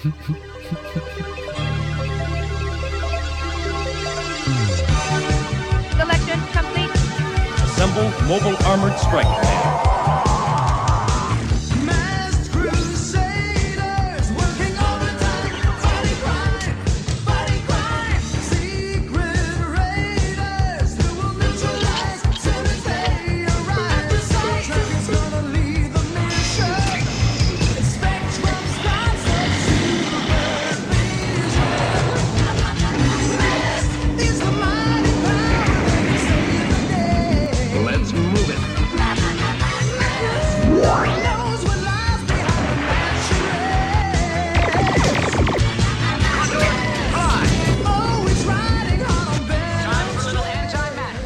Masked Crusaders, working overtime, fighting crime. Das ist halt geil. Das ist pures Gold. Ja, working overtime, da wird man schon, eingest wird man schon eingestellt. Ja. für, für die Zukunft. die deutsche Version, die kommt ja leider komplett ohne Text aus. Ich meine, die Musik, die Melodieführung ist immer noch geil. Aber trotzdem, dass man sich da nicht überlegt hat, wir bringen ein deutsches Thema wie Frank Zander bei den Turtles, das ist ja auch ikonisch. Vor allem, weil man dieses roboterhafte Mama Mask ja drin gelassen hat. Ja, naja. aber einfach nur das, ne? Aber einfach nur das. Diese Musik ist geschrieben von Shuki Levi und Haim Seban und performt von Larry Leon dieses Duo der Schreiber, die haben auch ganz viele andere Titelstücke zu beliebten Cartoonserien damals gemacht. zu The Real Ghostbusters meinetwegen oder zu X-Men, zu den Power Rangers, zu Angriff der Killer-Tomaten, zu Captain N oder zur Super Mario Super Show. Ja, die erste Staffel, die konzentrierte sich jetzt hauptsächlich auf die Spielzeuge, die in den ersten beiden Reihen und Wellen der Spielzeugserie veröffentlicht wurden. Haben wir ja alle vorgestellt. Es bestand aus 65 Folgen, also ordentlich. Bei uns wurden zwei Episoden wohl nie übersetzt. Die gab es dann später auf der DVD-Box noch als, als englisches Original mit Untertiteln. Die Flugzeugentführung und die Bedrohung in London, die sind auf Englisch mit deutschen Untertiteln und die liefen, soweit ich weiß, auch nie in Deutschland. Und die dritte Serie an Actionfiguren und Spielzeugen, die mit dem Rennthema, die waren dann die Grundlage für die deutlich kürzere zweite Staffel und war dann auch sehr abweichend. Das war dann Ende 86, weniger als zwei Jahre nach dem Start. Da hatten die Verantwortlichen bei Kenner und bei den Produzenten bei DIC das Gefühl, dass die Serie so langsam zu stagnieren beginnt. Und deswegen wurde dann überlegt, dass man nach 65 Episoden und fast 20 Fahrzeugen die Serie irgendwie aufrütteln muss und Mask wieder frisch und aufregend machen. Und deswegen wurde dann dieses Rennthema aufgesetzt. Und grob kann man sagen, dass in jeder von diesen zehn Folgen immer ein Rennen stattfindet, natürlich völlig mhm. over the top. Das Rennen ist immer nur der ganz lose Rahmen. Einmal kämpft Venom gegen Mask, um eine Trophäe zu gewinnen, die einen Mikrofilm mit geheimen Zugangscodes natürlich zu jedem Computer der Welt enthält. Ein anderes Mal, da stiehlt Venom militärische Dokumente, die ihnen Zugang zu gefährlichem Saatgut verschaffen, das eine riesige Seuche auslösen kann. Das wäre auch wieder was für meine Battle Bulldogs. Ja. Gefährliches Saatgut, das übernehme ich direkt. Die könnten da helfen. Oder Venom nutzt ein Rennen zur Ablenkung, um dann einen geheimen Superjet zu stehlen. Das hat er immer einen sehr verspielten Charme, aber im Großen und Ganzen natürlich ziemlich ein Nonsens. Auffällig an dieser zweiten Staffel ist, dass Scott Tracker, der Sohn von Matt, jetzt gar nicht mehr dabei ist. Ich meine, wo ist denn der hin? Wahrscheinlich haben sie ihn einfach ins Internat abgeschoben, wenn der Vater jetzt das Lotterleben als Rennfahrer frönt. Der, der alte Halodri. Ja, und nach insgesamt 75 Folgen war dann Schluss. Weitere Folgen oder Staffeln sind nicht mehr entstanden. Und Klassiker war damals, dass es immer am Ende der Folge mit dem typisch erhobenen Zeigefinger Sicherheitstipps gab, in dem Fall. Die gab es ja auch bei He-Man und bei Bravestar. Streichle keine fremden Hunde. Leg deinen Sicherheitsgurt an. Glaub nicht alles, was Hardy sagt. Ja, da also da hatten die Eltern dann doch wieder ein gutes Gefühl, wenn die Kinder sich gewalttätige Krawallserien angucken. Ja, und auch schon damals hat man von mir gewarnt. Ja. Diesen Ben Dibbert lässt man heute noch alles durchgehen, möchte ich dazu sagen. An dieser Entwicklung der beiden Staffeln waren dann überraschend viele Leute beschäftigt. Der Headwriter der langen ersten Staffel war Terence McDonald, der damals ein Autorenveteran für viele bekannte und erfolgreiche Fernsehserien wie der 6 Millionen Dollar Mann oder Battlestar Galactica oder Magnum zum Beispiel war. Ab Mask dann eben verstärkt auch im Animationssektor. Ja, und zu dieser Serie kann man sagen, ja, es ist halt leider nicht gut gealtert. Mai, es ist eine alte Cartoonserie aus den 80ern und sind wir mal ehrlich, ich kann mir heute auch, so leid es mir tut, Masters of the Universe nicht mal anschauen. Nicht mal Brave Star. Das habe ich vor einer gar nicht so langen Zeit nochmal versucht und das war wirklich, es war echt ernüchternd. Also ich glaube, da ist es von Vorteil, wenn man die Serien lieber als großartig in Erinnerung behält und es dabei belässt. Aber damals kann ich schon sagen, hätte ich diese Serie auch cool gefunden, wenn ich sie denn mehr gesehen hätte. Aber aus genannten Gründen blieb es mir damals einfach verwehrt. Retrospektiv würde ich sagen, es ist vielleicht eher ein bisschen eine Serie für ein bisschen ältere Kinder gewesen, als ich das damals war. Die Geschichten waren jetzt nicht unbedingt einfallsreicher, als sie bei den anderen Serien waren, aber es war zumindest schon mal gehaltvoller als bei den Masters of the Universe. Es ist einfach mehr los gewesen.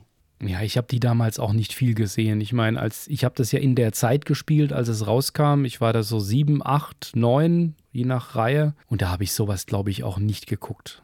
Aber für mich lag da zwischen der Spielerfahrung und den Geschichten, die da in der Serie liefen, und ich habe dann eher die Hörspiele gehört, schon immer so eine gewisse Diskrepanz. Die hatten ja schon immer den Fokus auf Stoff für Personen, während ja beim Spielzeug der Fokus ja doch eher auf den Fahrzeugen liegt.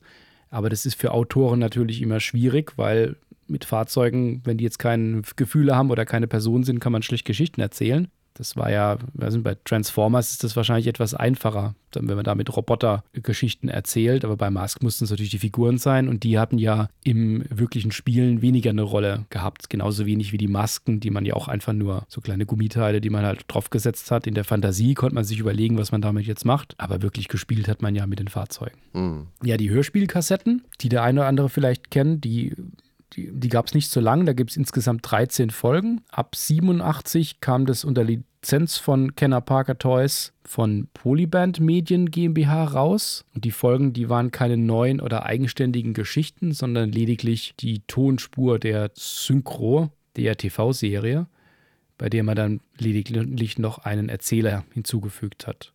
Wie da jetzt die Auswahl stattfand unter den 75 Folgen, ist mir jetzt nicht ganz klar. Wahrscheinlich wurde da aus dem reichen Fundus das ausgewählt, was am geeignetsten für Hörspiele empfunden wurde. Und ja, ich meine, noch billiger geht es nicht, aber ich habe das damals trotzdem geliebt. Die ja, Kassetten hatte ich und die habe ich auch oft gehört. Das wurde ja gern gemacht. Das gab es ja auch zu den Simpsons und zu den Turtles, zu Alf haben wir vorhin schon gesagt, ja. zu The Real Ghostbusters. Da hatte ich auch einige und das habe ich auch alles gern gehört. Und zu vielen Sachen gab es damals natürlich auch Comics. 1985 erschienen erste Kurzcomics zur Mask-Fernsehserie bei Kenner Parker Toys und dem folgten 1986 und 87 dann vier Minicomics, eine neunteilige Serie und zwei weitere Hefte bei DC Comics. Beim Bastei Verlag erschienen einige sogar auf Deutsch. Und es gab sogar ein Panini-Album. Ich meine, gut, alles hatte damals gefühlt ein Panini-Album. Bilder sammeln, Bilder tauschen. Hat man nicht nur zur Weltmeisterschaft gemacht und hatte dann 18 Rudi Völlers gefühlt immer. Es gab es auch bei Mask. Ich habe mir gerade bei eBay, weil ich glaube, das hatte ich damals, das große Sammelalbum der Comics bestellt. 196 Seiten, oh, Matt Trackers okay. größter Fall. Ich habe so nur ein bisschen durchgeblättert. Ich, ich glaube, das hatte ich damals. Das ist leider in keinem so wahnsinnig guten Zustand. Das muss ich wahrscheinlich schnell digitalisieren, bevor es ganz auseinanderfällt. Aber das ist, das ist schon witzig, wenn man, wenn man da wieder durchblättert. Das habe ich seit über 30, 35 Jahren wahrscheinlich nicht mehr in der Hand gehabt. Ja, Computerspiele gab es auch.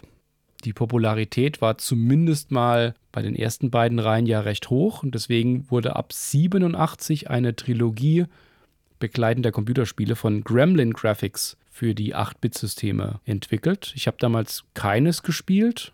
Und ja, das später nachzuholen, das kommt einem Spiel zu einer Cartoonserie für 8-Bit-Systeme nie zugute. Aber ich denke, zumindest mit dem ersten Teil hätte man damals schon was abgewinnen können, gerade als Fan der Serie. Ja, das sieht man ja auch bei dem Masters-Spiel, das es für den C64 gab. Das ist, wenn man streng ist damit schon ziemlicher Crap, aber ich habe es damals einfach, ich habe es geliebt. Und zum Thema hohe Popularität möchte ich später auch noch was sagen, aber lass uns erstmal diese drei Spiele vorstellen, Daniel. Ja, der erste Teil, der kam 87, wie gesagt, raus, für den C64, für den CPC und ZX Spectrum und setzte den Spieler in den Pilotensitz eines Thunderhawks, also der zu einem Kampfjet ausgebaut ist. Und Spielziel ist es da von Venom querbeet über der Landkarte verteilten Mask-Helden wieder einzusammeln. Dazu steuern wir das Fahrzeug auf einer 2D-Landschaft aus der Vogelperspektive in vier doch ordentlich belebten, aber natürlich primär feindlichen Gegenden. Hm. Und in jedem dieser Abschnitte finden wir dann neben den Masken auch Scannerteile zur Lokalisierung von jeweils zwei weiteren Mask-Agenten. Das Spiel beginnt rund um Boulder Hill und es geht dann später in ein prähistorisches Level und dann noch in die ferne Zukunft und im Finale dann zur Venom-Basis, die wir ja nie als Spielzeug hatten. Und in der ASM gab es damals für den Spektrum und für CPC 7 von 12 Punkten. Und geurteilt wurde, die Grafik des Spiels ist ganz gut, vor allem in den höheren Ebenen, wenn man es mit bissigen Schildkröten, fließender Lava, Riesenspinnen und Schlangen zu tun hat. Hervorragend ist auf jeden Fall der Sound, der vom Könner Ben Decklich arrangiert worden ist. Dieses Spiel kann man getrost empfehlen.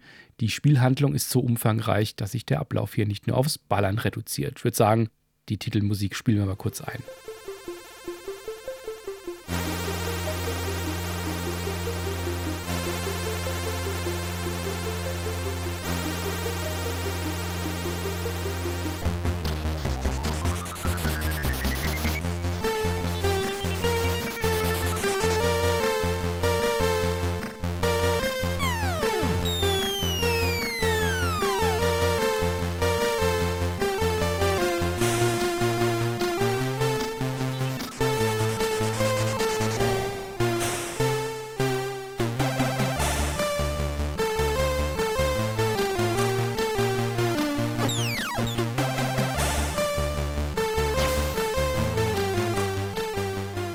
Jahr 1987 erschien dann der zweite Teil, Mask 2, wobei das Cover da ein bisschen uneindeutig ist, weil da steht Mask 2 2. Ist es dann 2? 2? Warum, Daniel? Oder Teil 22? Was soll das denn? Das waren bestimmt zwei Designer, die sich gestritten haben. Haben wir das links hin oder das rechts hin? Achso, wie bei Twix meinst du? Ein linkes 2 ja, und ein rechtes 2? Ja, ja. Okay, verstehe. Vielen Dank. Diese Fortsetzung bekam neben den drei Stammsystemen C64, CPC und ZX zusätzlich eine MSX-Umsetzung und ein neues Gameplay verpasst.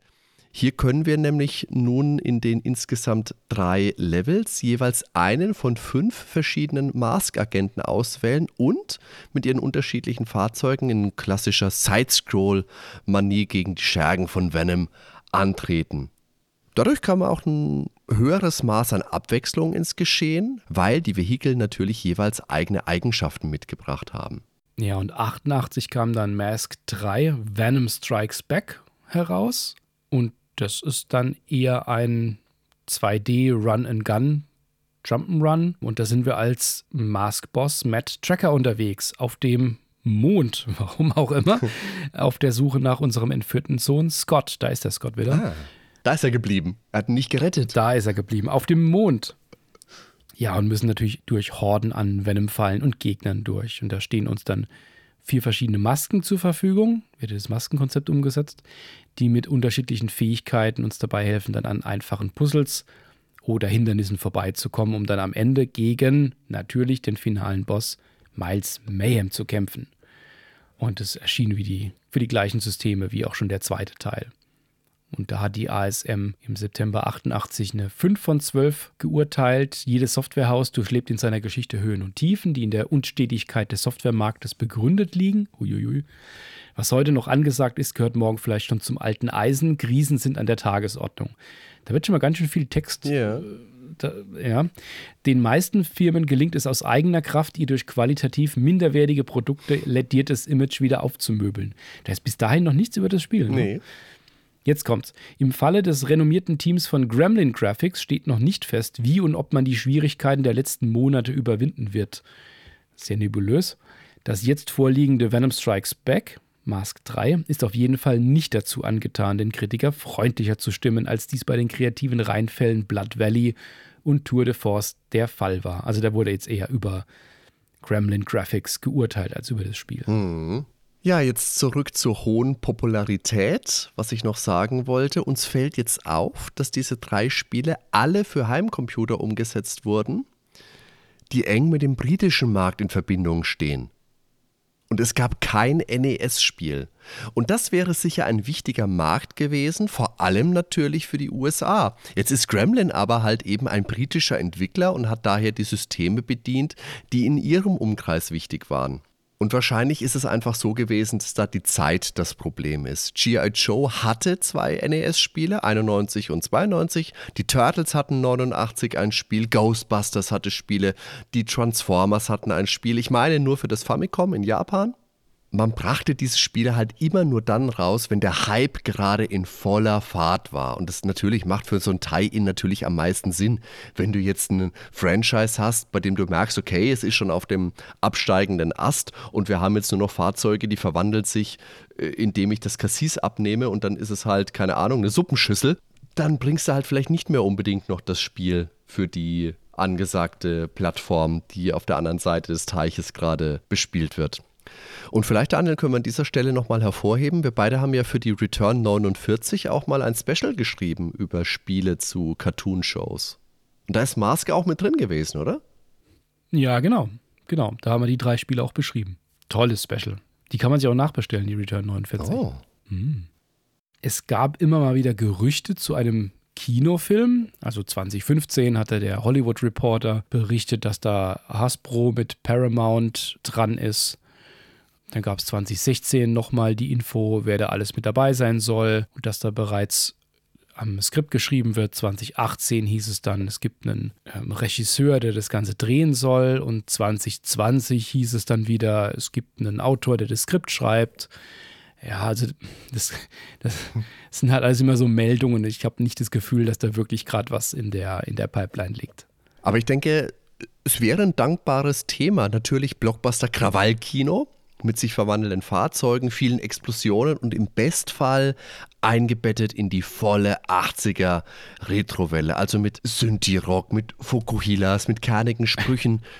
Das wäre schon geil. Also so in die Richtung erster Transformers-Film. Da hatte ich wirklich viel Spaß mit. Und mit dem zweiten ja auch noch. Danach hat es dann äh, rapide, brutal nachgelassen. Aber äh, so für einen nostalgischen Action-Wumms, da ist das durchaus gut. Da taugt das.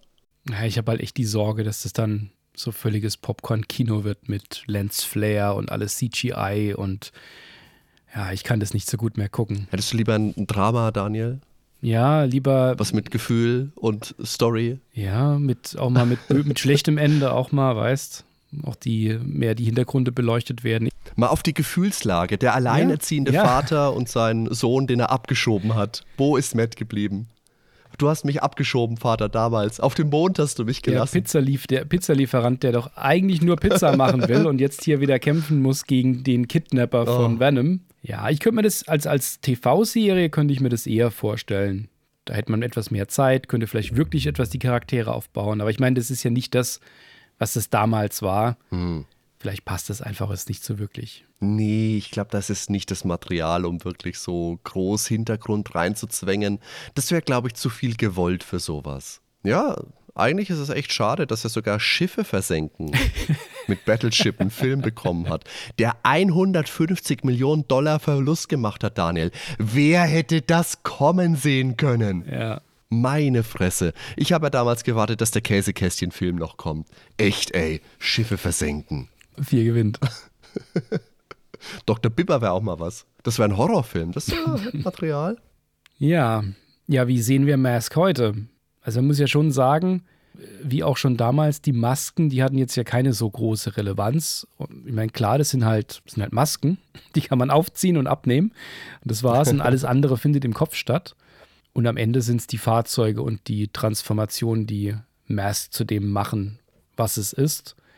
Und ich erinnere mich da halt immer wohlig zurück an die hm. Zeit, in der ich mit den Spielzeugen vor allen Dingen gespielt habe.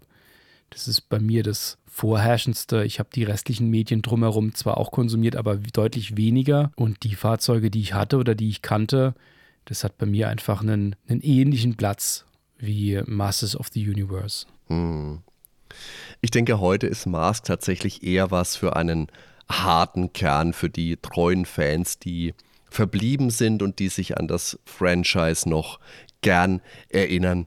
So nachhaltig wie G.I. Joe oder die Transformers ist es halt einfach nicht gewesen, obwohl es wirklich schöne Spielsachen hervorgebracht hat. Und ich habe da noch ein schönes Zitat von meinem Freund Stefan, mit dem habe ich vor der Aufnahme nochmal gesprochen.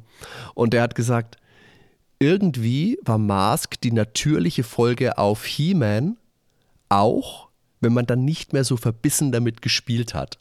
Und das trifft meine Spielerfahrung auch ganz gut. Wir waren immer eher die Masters-Spieler, die auch Freude mit Mask hatten, aber da war die Zeit dann vielleicht so langsam dann schon zu Ende, dass man wirklich noch mit Spielsachen gespielt hat.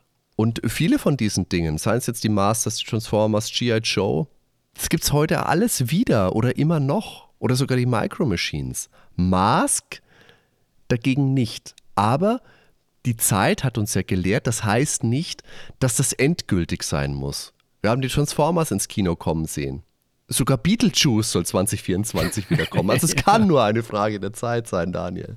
Und dieses Spielzeug, das war einfach geil. Und nicht nur die Verwandlungen, sondern auch die Details. Mhm. Mask hatte ja auch Fahrzeuge, die hatten wirklich Gummireifen, was nicht selbstverständlich damals war.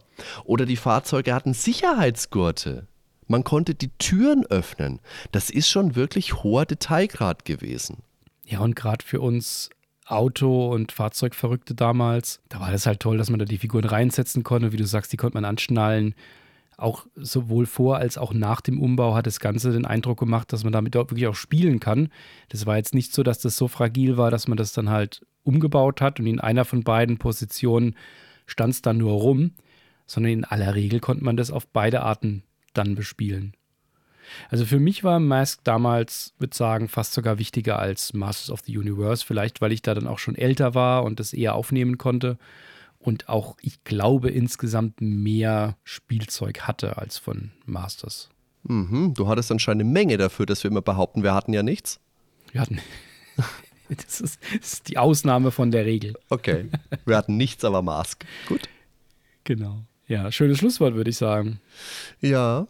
Also, ich fand es toll, jetzt da nochmal so detailliert zurückzukehren. Natürlich lernt man dann auch wieder nochmal etwas, was man nicht wusste, gerade wenn man als Kind da ja anders drauf schaut. Ist doch viel an den Ecken etwas ausgeblichen. Die Details kennt man nicht. Man hat ein paar Namen im Kopf von den Figuren, man gestaltet sich seine eigenen Geschichten und es kann dann auch immer mal so ein gewisses Missverhältnis geben, wenn man dann die Serie dazu guckt oder das Ganze hört. Aber für mich war das jetzt ein, ein schöner, eine schöne Reise zurück in meine Kindheit. Ja, ich finde, das ist auch in unserem Portfolio eine sehr wertvolle Folge, weil wir sowas ja bisher nur einmal gemacht haben mit dem Masters. Und ich finde auch, das ist ein sehr endliches Thema, zumindest ein viel endlicheres Thema, als wenn wir über Computer- und Videospiele sprechen.